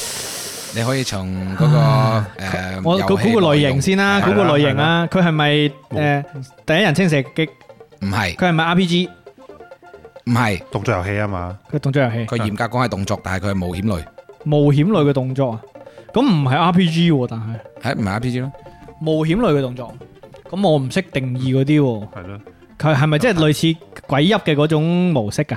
唔係冒險類嘅動作係咪類似最終幻想嗰種模式㗎？又唔係 係咪類似蜘蛛俠嗰種模式㗎？唔係，你講嗰啲全部都 ACT 嚟嘅。哦，我已係經啦，我係啦，心入邊就係諗到 A C T 嗰種模式啫喎，係咪黑雲？唔係喂，幾好喎呢個估得，嗯，哦咩？隻狼唔係係係唔係新，即係係咪現代遊戲嚟嘅，定係經典 game 嚟嘅？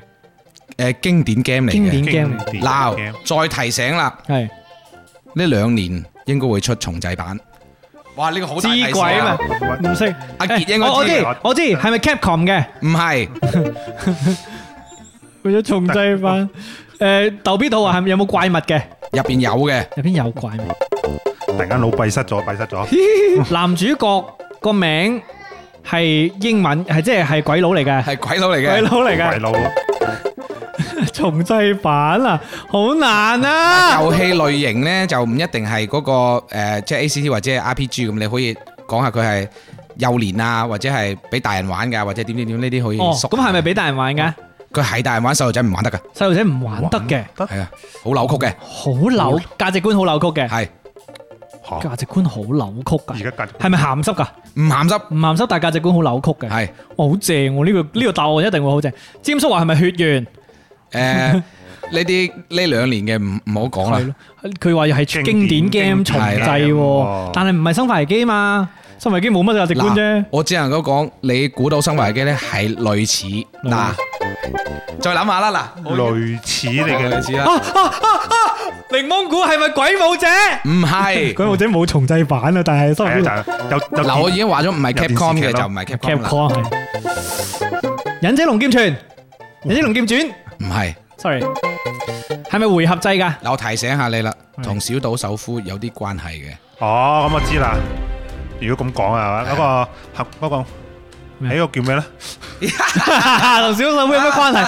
係咪小小島刀十？裝備咯唔。係，哎，Green，好難啊！诶、一定要估到佢，唔好俾佢得逞。Raymond 咧就話係咪真三國無 雙？唔 係，一班男人嘅開救始贖，開始盤劈。L Y J 係咪 Left for Dead？唔係， U U 係咪直正領？於如你得㗎哇！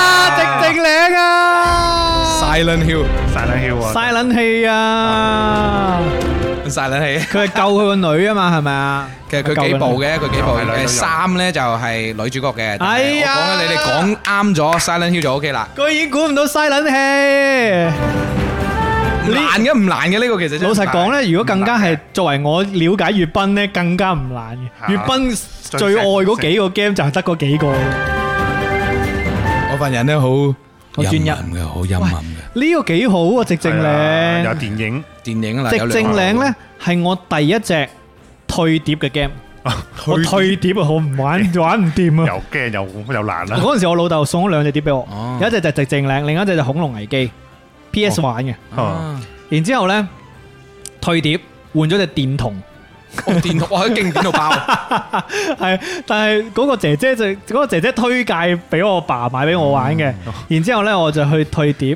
嗰陣我都可以講下喺順德，唔知大家知唔知道有一間店咧，我唔怕講，電腦城。天一 number one 哦，好似全部都關晒門咯喎。係即係我細個就係覺得係聖地嚟嘅，因為嗰度最多碟揀。當然啦，誒、正版嘅唔多啦，即係咁講。明白嘅。係啦，好啦，咁啊，傑傑有冇 game 估下？有冇有冇遊戲我我哋？見到傑傑已經開咗 PSN 係啊，要睇下，快啲睇下有冇啲咩可以講下先。有冇諗到？諗到就嚟啦嗯，好啊喎，。好嚟。嗯，佢睇落去好古老，但係啲科技好似好先進喎。佢 Cyberpunk 嗯，入邊好多人物啦， 就咁啦。好 OK， OK OK，呢個已經足夠啦。好古老，但係睇起身好先進。誒、係唔係經典 game？算係經典 game，嗯，佢係咪最終幻想？ 唔係最終幻想都都估得好嘅。佢唔算係經典 game 係嘛？我啱先冇聽清清。算係經算係經典係係係經典 game 啦，經典應該係經典 game 嚟嘅。誒，佢係唔係即係古典未來風嘅？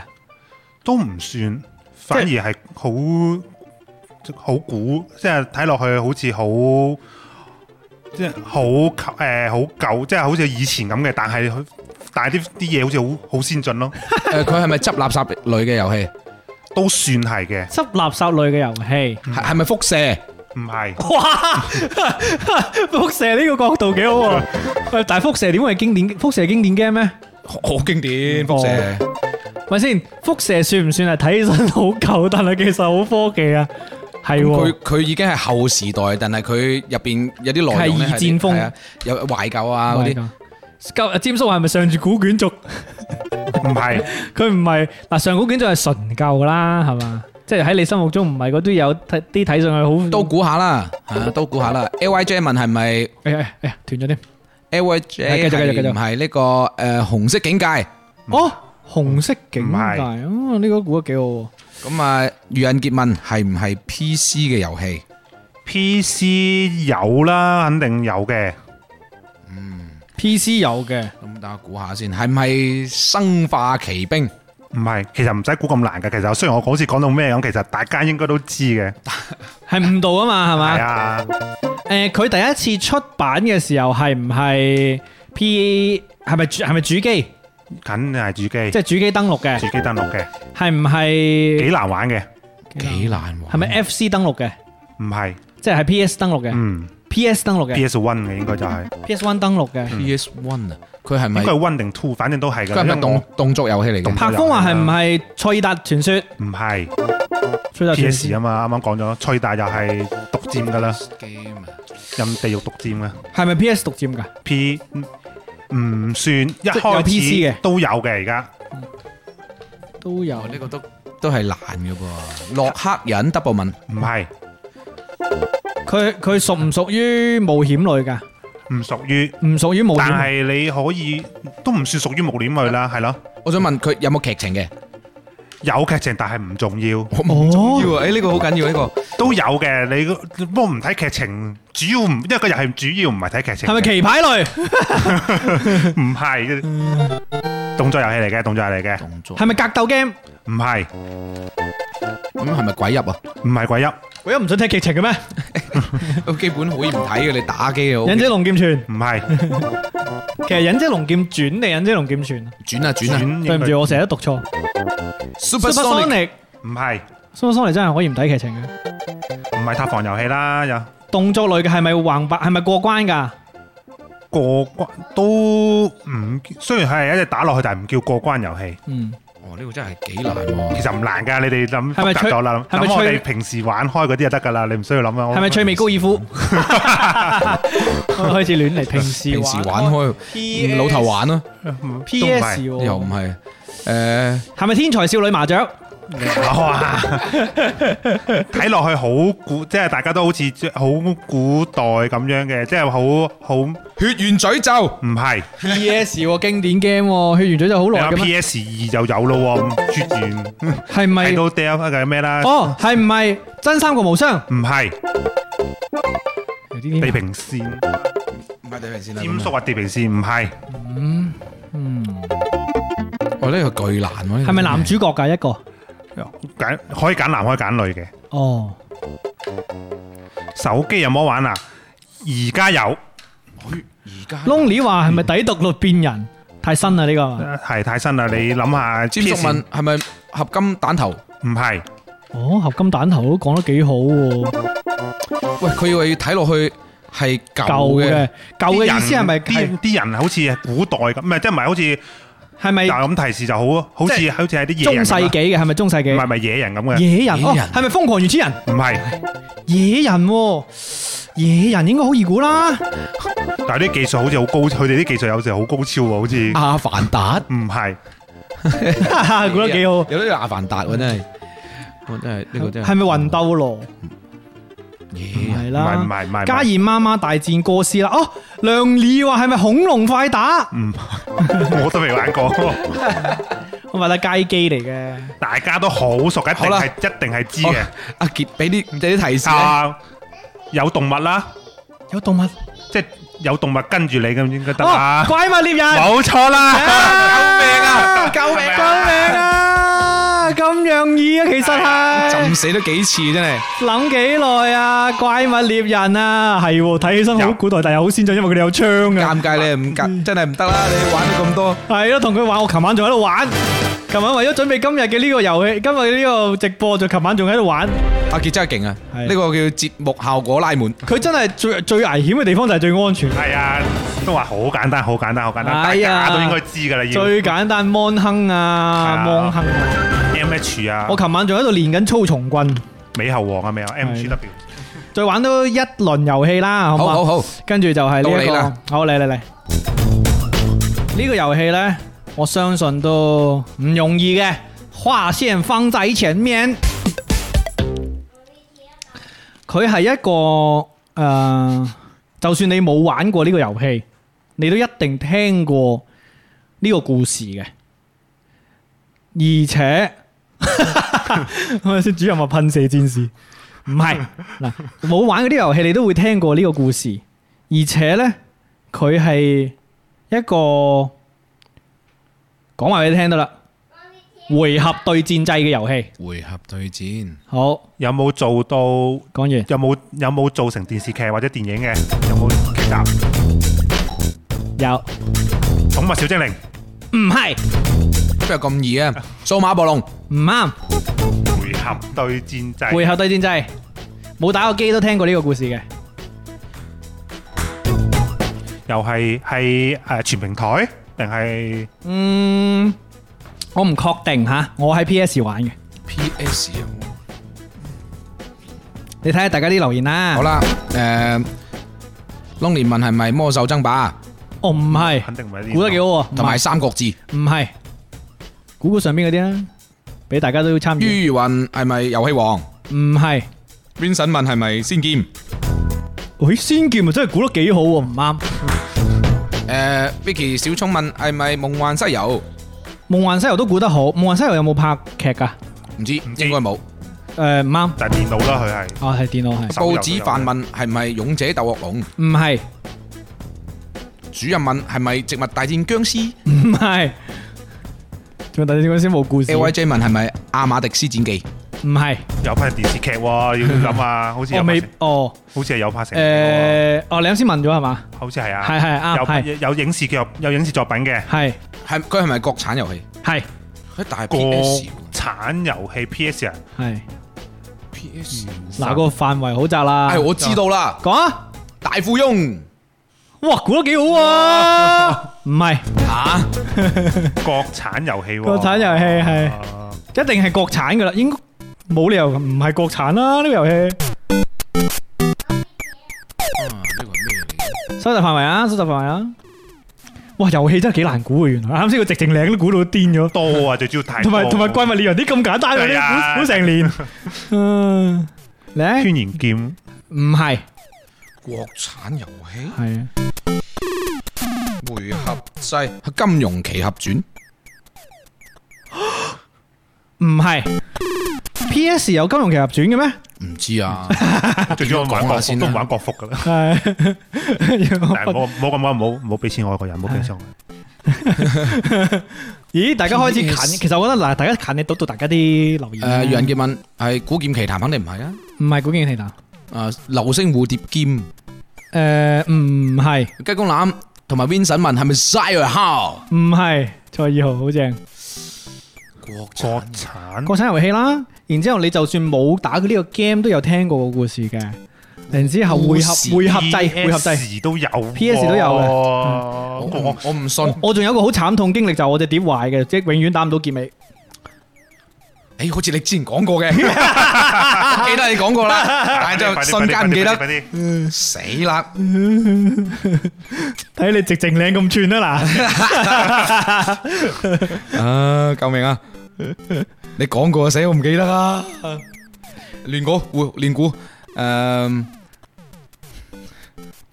國產都唔係好知，原神啊收唔係你嗱你咁樣啦，夠收窄下範圍先。嗱即係我我哋啱先問過你嗰啲，我問過你嗰啲問題，你可以佢係咪得意 Q 版嘅？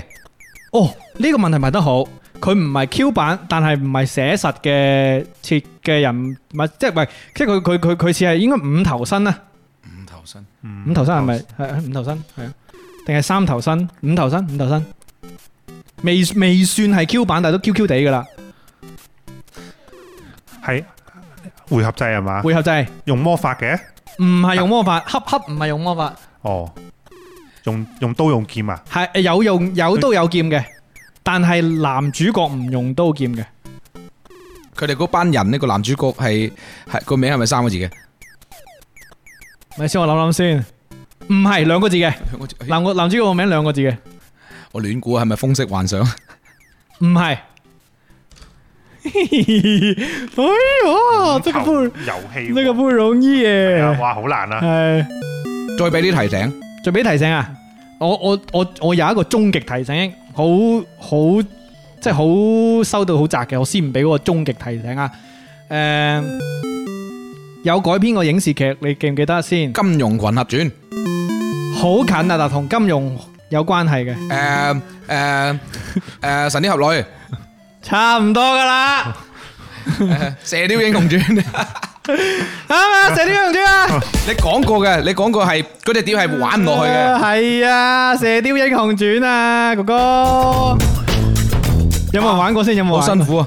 我冇玩過。喂，呢個服唔服先？我冇我講錯我啊。好服好服好服，係服係我自己蠢嘅。 唔係咁唔好咁講，因為呢個 game 好少人諗到，同埋唔多人玩嘅。因為呢個 game 首先佢台台灣製作商係嘅，啊好似係係，然之後呢，佢有全中文配音，勁哦好勁。跟住當其時回合制，佢又係用包剪揼嘅嘅呢一啊好個似機制有嘅，有係啦啲。有啲印象，係啦，但係啊好似輕輕功黑內功，內功黑功夫啊，功夫黑就包輕功，剪揼啦包係啊，剪包剪揼啦揼，係啊包剪揼啦，好好玩噶！我每一次都打到求千人，我冇得玩。激死啊每一次嘅屌去到求千人就要就換碟，係啊，就係《射雕英雄傳》啊。細個睇玩呢啲武俠嘅，就特別睇過。如果睇過書或者睇過電視劇，更加鍾意更中意到咩咁啦？鍾意到不得了鍾意因為到不得了啊！你因為佢佢唔單止係誒呢一個即係我哋自己最熟悉嘅民族嘅呢個武俠題材，係啊，啊仲要全中文配音，真係好難得。細個可以玩到全中文配音，真係我而我家我未試過。係啊係啊！而家呢，我就算不過講講外國遊戲啦，啲中文配音都配得已經比以前好太多啦，真係。咁啊係。好似而家月斌玩嗰個《生化機四》就已經可以玩中文版啦。因為而家啲誒普通話配音員都好叻嘅，好叻，啊非常之專真係業，真係專業啊！畢竟個市場大咗啦嘛。係啊，冇錯。好，葉斌要唔要出到題啊？好，我出咗題啦。好，嚟嚟嚟嚟。哦，音效係嘛？係要有音效先得嘅。係啦，呢個遊戲呢，係好多人細個嘅時候都玩過嘅，佢啲音效好得意嘅。講完， 佢啲音效好得意啊，係咪超級馬里奧？係啊，梗係冇咁簡單啦，即刻估到洛克人唔係音效好得意。哦，係咪係咪細個玩過？嗰哋唔係 Candy Crush 啦，係細個嘅，總之好舊嘅，好舊嘅，係咪馬里奧醫生？唔係。馬里奧醫生啲音效好我得意，否認咗馬里奧啦，成個馬里奧系列都否定晒， 係喎我一個系列咁估，係咪日本遊戲？誒公司係日本嘅，又啊係公司日本嘅。佢嘅故事背景係咪日本？誒嚴格講佢冇背景嘅，吓？嗯係咪係唔係棋牌類？佢純粹嘅遊戲咯，咁係咪唔棋唔？係唔係棋牌，係係咪益智遊戲？誒都益智又係嘅，個小朋友玩 O O K，又係過百嗰啲，好似馬里奧咁樣玩嗰啲嗰啲類唔型。係即係唔係戰鬥啦，唔戰鬥，唔戰鬥嘅，係唔啊？Vicky 小聰話係咪馬戲團？唔係哇！喺馬戲團真係啊有哇！真係好哇經典。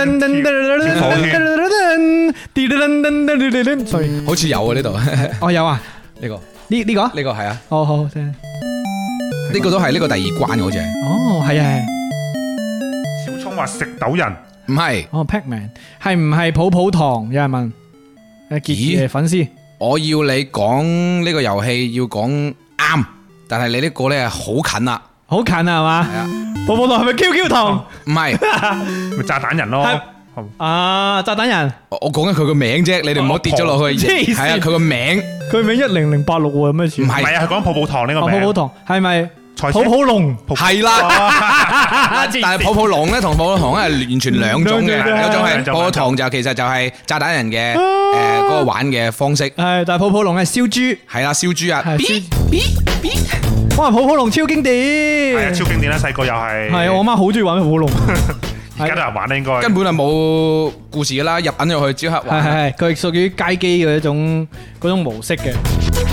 哇！泡泡龍勁經典，泡泡龍真係我即係我，我覺得係呢種誒遊戲玩法、遊戲規則一講就明嗰啲遊戲呢，係係就係我哋所認為嘅以即係嘅 classic 嘅遊戲啊，嗯就係你一講個規則就明㗎或啦者。就好休閒都為咗休閒而存在一種係係係，咁同埋佢即係遊戲嘅嗰種冇設定啊，冇故事啊，但係只有一個規則。嗯，其實你甚至乎啊，可以啊，誒、即係唔一定喺電子上面玩，我唔知啊。即係咁講，有時有啲遊戲係你實體都玩得 嘅。嗱，其實呢種遊戲呢，喺以前一部機叫做《文曲星》上面係有嘅，好似係《嘛文曲星》入面哦係啊係啊有有一個遊戲嗰啲遊戲模式啊係嘛，係係係啊紅白機時代，哇！我我第一次玩應該係 PC 嘅時候，即係都都要哦係街機嘅。街機玩。係啊哦，係啊，街機街機以前呢，覺得啲人玩泡泡龍好好叻嗰啲人先玩。世家出最多單機啦，而家你哋玩，其實而家玩誒唔知講魚龍啦，魚龍啦，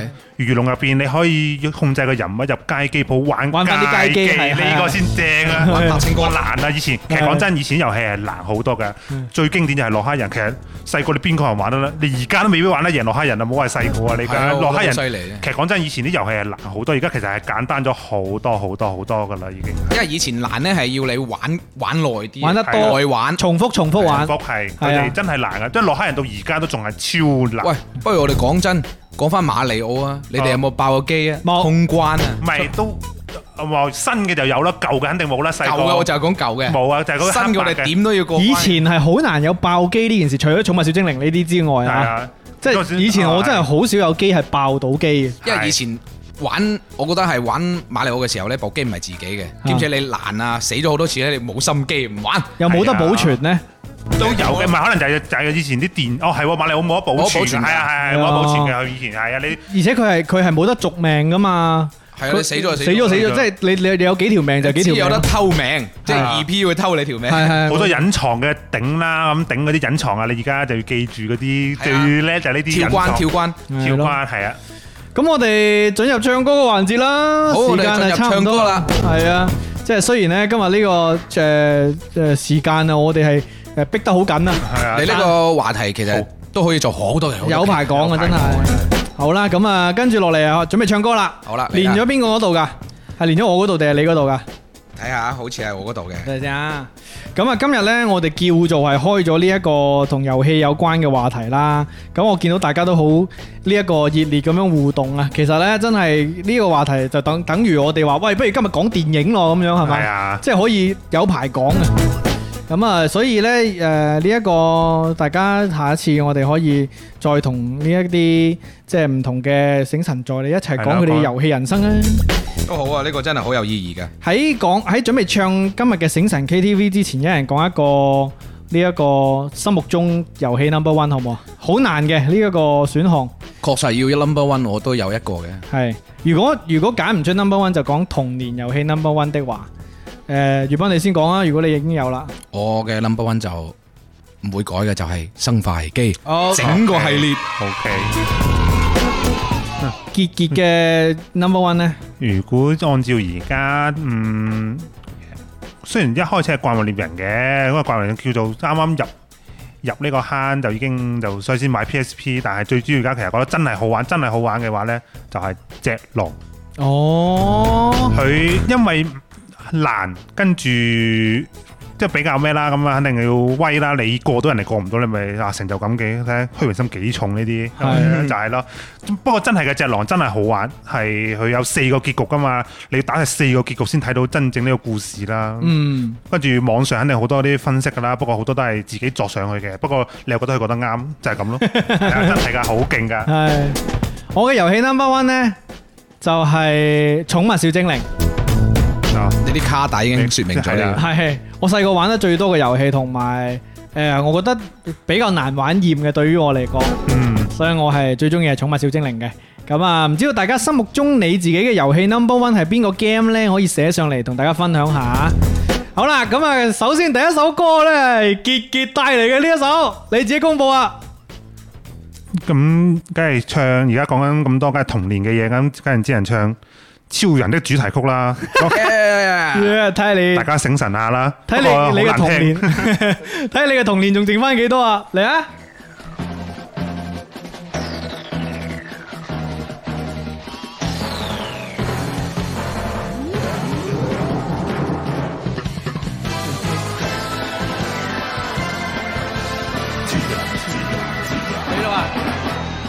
我唯一的秘密，天製造強人物，正氣朋友，性格忠實，英勇未變質。世界第一打怪物，將惡人重罰，厭惡邪惡，哪怕衝突，邪惡馬上消失。護衛人類，挽救地球，看守這宇宙。這進行曲一高奏，妖怪便逃走。奴隸收，奴隸收，東一隻西一隻東，一腳西一腳給批鬥，抱着頭退後，十秒便失手。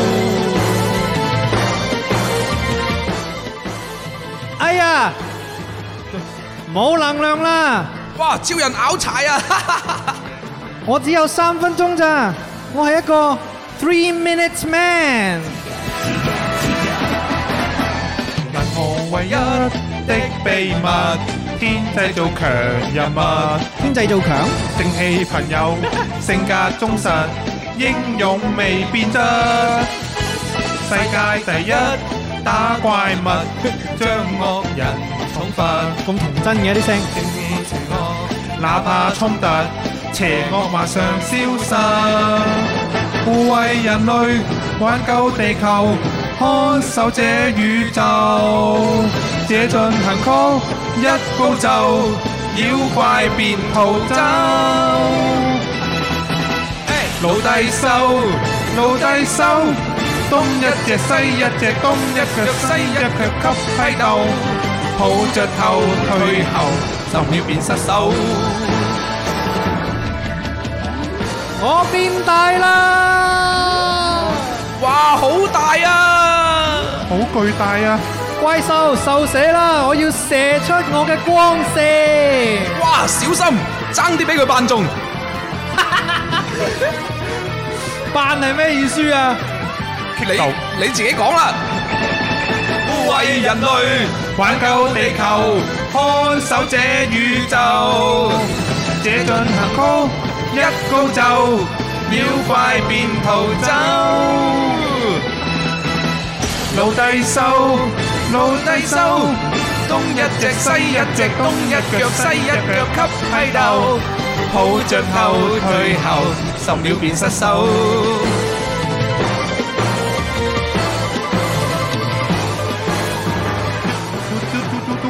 請問你係邊一個 Ultraman 啊？Tiga，Tiga，聽到聽到小朋友聲啦！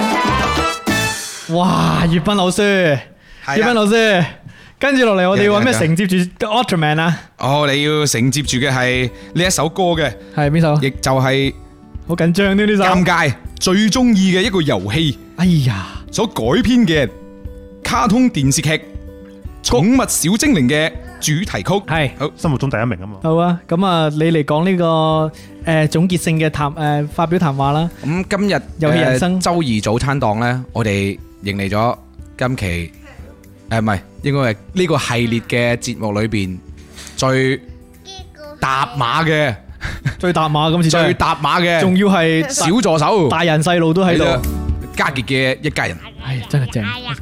哇！我哋聽到係啦，啊，俾俾佢，俾佢，俾佢，俾佢。講啊，B B，你最中意玩咩遊戲啊你中意咩啊？係咪中意 Tiga？嗯嗯？Tiga 係咩嚟㗎？ ，Tiga 係咩啊？係嗰個啊？哦，哦，係啦就係機人。超人。佢佢而家玩遊戲未 㗎？梗係未啦， 係動得動得但係了佢嘅，仲得了佢嘅。好中意撳手，佢好中意撳手掣喎。啱先見到佢，因為嗱呢個咧就係潛移默化啦，佢就睇到爸爸成日成日撳手喺度掣。企唔好嘅幾唔好嘅嘢，就係我係佢從佢 B B 開始，我就孭住個孭帶喺度打機。你睇下呢啲幾重細最正係咧，正啊我嗰陣時同佢同阿傑打怪獵啊，然之後咧係佢抱住個仔打怪獵㗎。我順便鍛鍊身體啊！你真即係你會聽到佢嘅，佢聽到仔仔嗰啲即係瞓覺嗰啲聲啊，係唔係唔係唔係打鼻鼾，即係嗰 啲 B B 嗰啲聲啊。老婆就係見到呢啲咧，哇！就係拳頭又硬晒嗰啲人啦，嗰啲嗰啲行為嚟 㗎啦。打打唔落手。幾開心係嘛？又可以揾到一個即係唔介意你打遊戲，跟住又唔介意你有班係遊啊，戲所以朋友好幸，所以呢咪娶咗一個老婆就係好幸福㗎啦，係咪先？哎呀，哎！呀！好啦，嚟啦！沿路看見每個都市啊，嚟啊嚟好啊！嚟啦！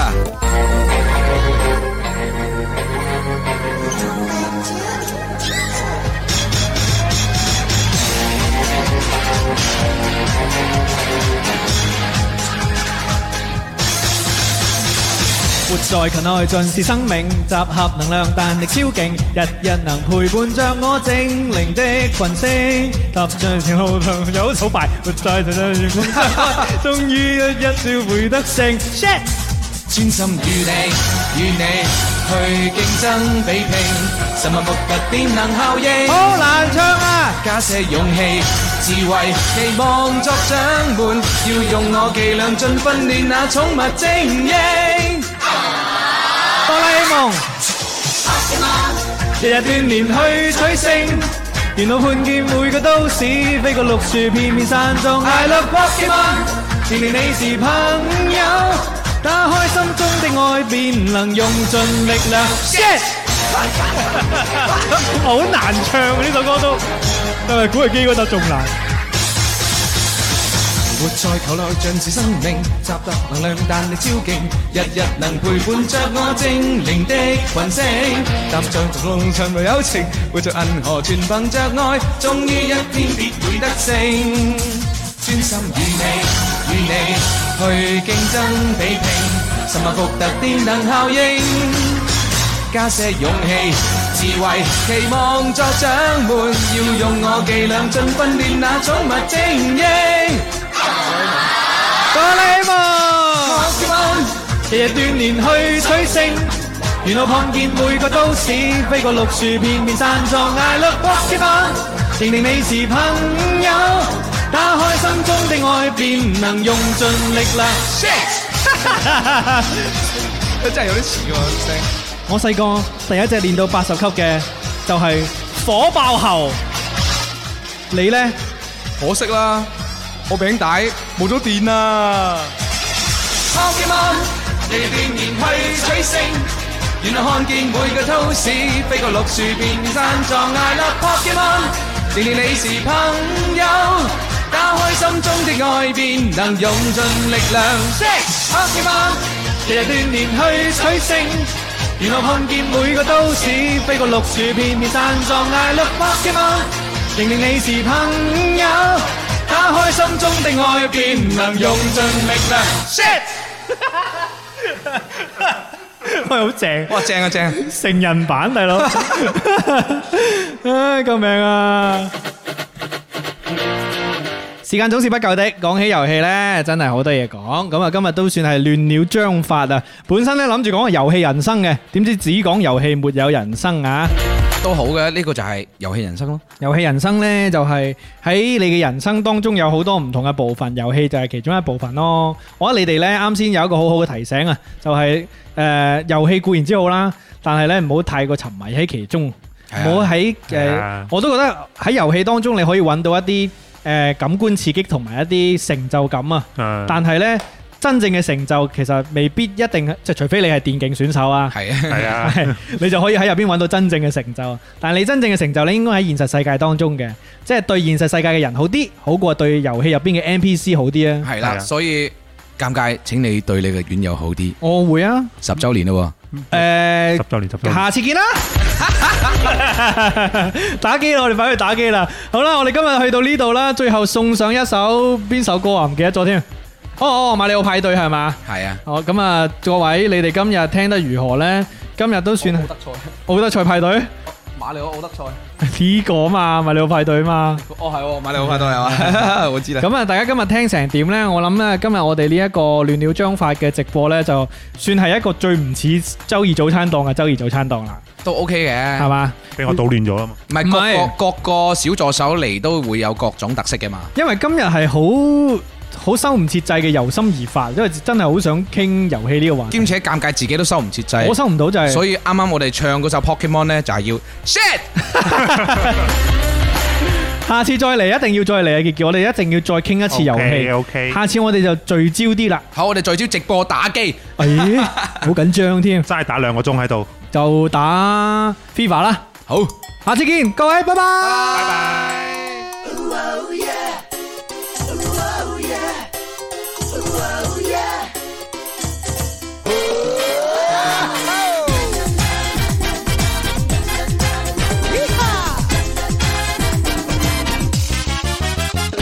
我不要非巴西唱到假期，手中的點沒遊戲，夠三點式更完美。這歌嘛，一心巴節日無關，只關於虛擬遊戲，怕超出你預期。在這斗室內，讓派對舉行。美麗拳王和戰士和經典馬里奧有份，一切是虛無。限世界太枯燥，不一世名和利流汗拼搏，到最後同樣是幻覺一種。各類彩，鮮花雲層中去，轉探來學馬里奧度假蘑菇都可當午餐。遊戲中化，非化比真實更養眼，然後再重讚，亦有夢醒時刻。按下電掣痛滿有身。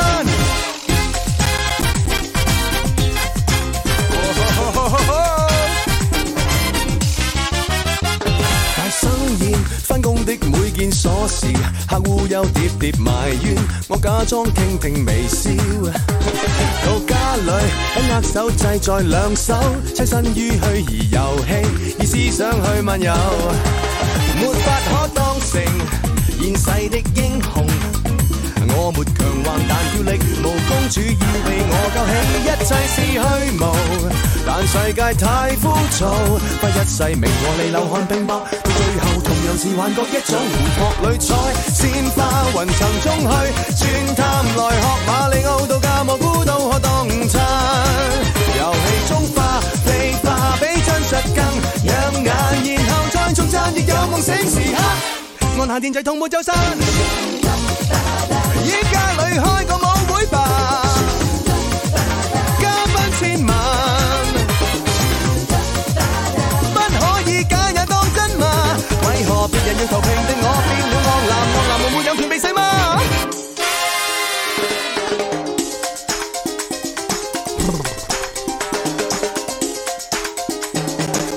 Shake them buns.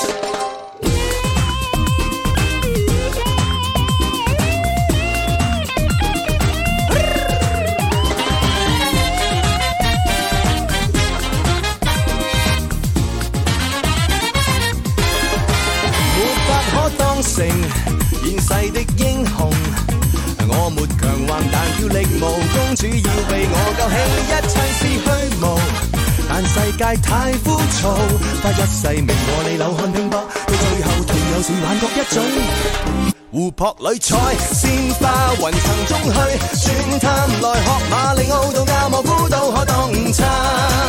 遊戲中化，非化比真實更養眼，然後再重讚，亦有夢醒時刻。按下電掣，痛滿周身。跟住落嚟係本期嘅加更彩蛋。我估埋呢個呢，我真係要去去廁所，真係頂唔順。哦，好好，好，好，嗱，誒唔得啦，我要去 啦。一講咗唔去唔得啊！月斌交俾你好冇？好好好交俾你。嚟啊！好啦，咁啊喺尷尬去廁所呢個時間段呢，就係粵斌做呢個代理主持嘅。咁我而家呢，就食緊今日嘅呢個拖肥糖口感嘅牛軋糖。我可以同尷尬講下，誒、可以等尷尬呢，將我琴晚整呢、個呢種糖嘅一啲實況啦，發去我哋嘅院友群裏邊啦。不過而家我係得一個院友群嘅啫，係嗰個打機嘅院友群啊。咁不如阿阿杰講下你近排有玩緊啲咩遊戲啊？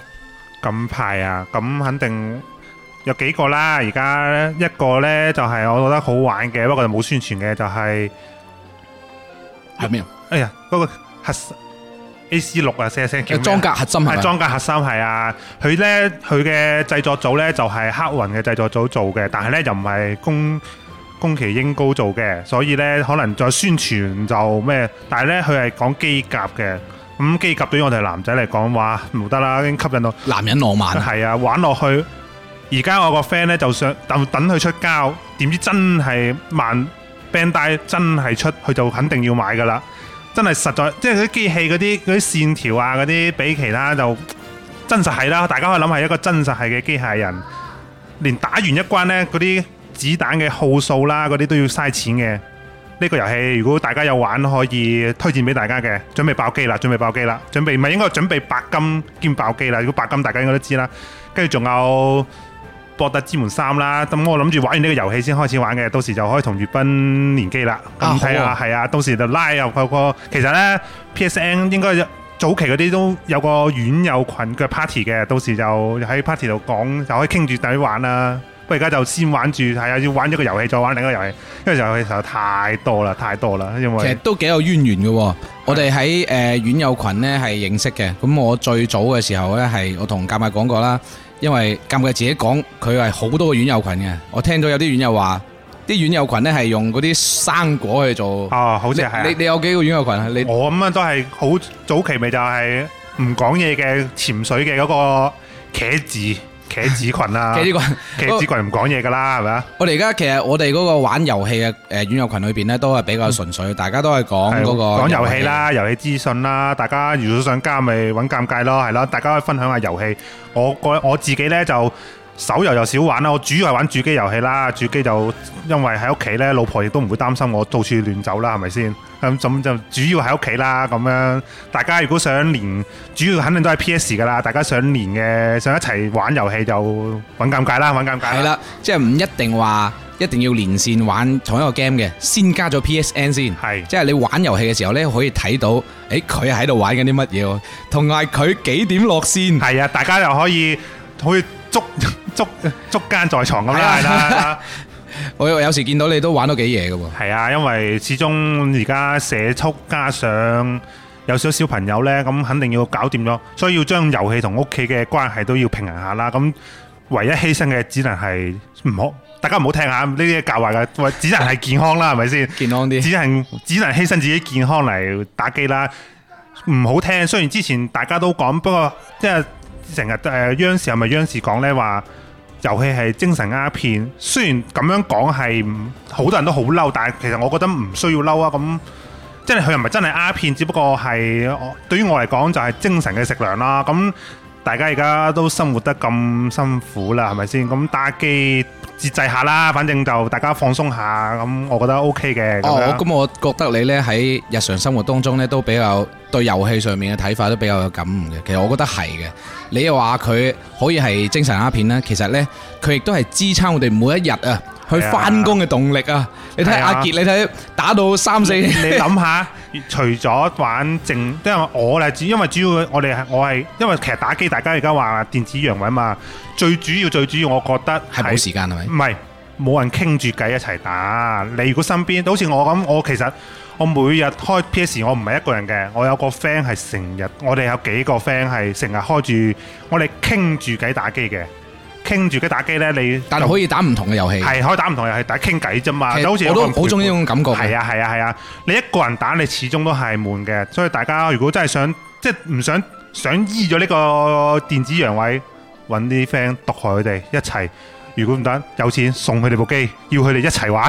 不過其實我誒、嗯又覺得有一個方法嘅，就係而家好多平台，尤其係即係 B 字開頭嗰個啦，即係可以自己直播嘅。啊你直播俾人睇嘅時候，其實都係有人陪你嗯呢玩嘅。個都係一個比較好嘅選擇。其實我自己都有直播，不過我我會 share 喺嗰個院友群裏邊嘅，唔知大家因為夜晚啊比較晏啊，唔知大家有冇入去睇？咁啊電腦主電腦直播就容易啲，主機直播呢都仲係要買設備啦。係啊我係要買個要買啲設備啦，彩搭係卡。彩達卡，啊係咁我買嗰個係比較平嘅，但啊係採出嚟啲人哇哇，跟住問主播你呢個係用咩彩達卡？點解咁咁順嘅？勁係啊啊係，但係都係一百出頭嘅啫。咁其實誒可以揾到一班人呢，去同你陪住你一齊玩啊！喺世界嘅唔同角落呢，都會俾到一啲建議。我諗起我嗰陣時玩老頭環啊，老頭環你爆機未？誒，肯定白金啦！呢啲遊戲點可能會你真係好錯緊要啊！嗯我我真係冇辦法白金我到啲。虛榮唔係虛榮虛榮心太重嘅人咧，就永遠咧嗱 PS N P PS 咧，佢嘅佢而家吸引嚟玩嘅好處，點解？其實講真，我哋身邊嘅人真係玩機 Switch 咧，啲遊戲好多都爛尾嘅，但係 PS 可以玩落去，佢就係用成就我哋啲白我哋所謂嘅白金狗，就係、用成就嚟箍住佢哋。你好想做到呢個成就，當你跳杯，哇！你個人咧就會好開心到興奮，爆炸就好似人哋做唔到你做到，因為佢仲會話呢個杯全世界有幾多人攞，唔係即係有百分之幾個人話你攞到個百分之呢個世界零點一嘅 percent 嘅人攞到，話你係百分之零點一喎，你讀書都做唔到啦。呃你可唔可以同我講下你而家誒所有遊戲白金獎杯有幾個？啊我哦，我又算少噶啦，因為我係其實講真，我喺係喺喺 講之前咧，先诶打個頭盔，我算少噶啦，一百幾個啦。咁又我想冇我想你睇下，即係而家可以馬上睇到。因為咧，其實講真，以前主機咧係老豆老母肯定就唔會買噶啦，呢、個有啲難噶啦，打我有份，所以都係自己揾咗錢之後先買，所以我係比較後期。我啲 friend，我嗱而家睇下先。係呃 by the way，我翻嚟啦，耶！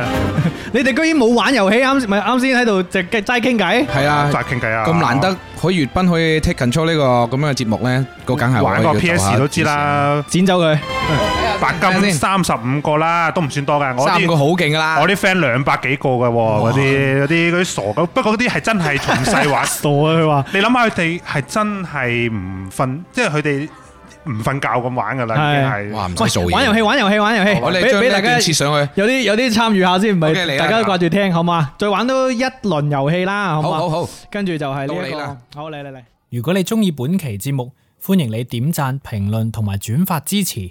歡迎搜索 FM 五四九九八鑑論界電台，免費收聽直播節目。搜索微信 Who's 尷尬 W H O S G A A M G U Y 加入院友群。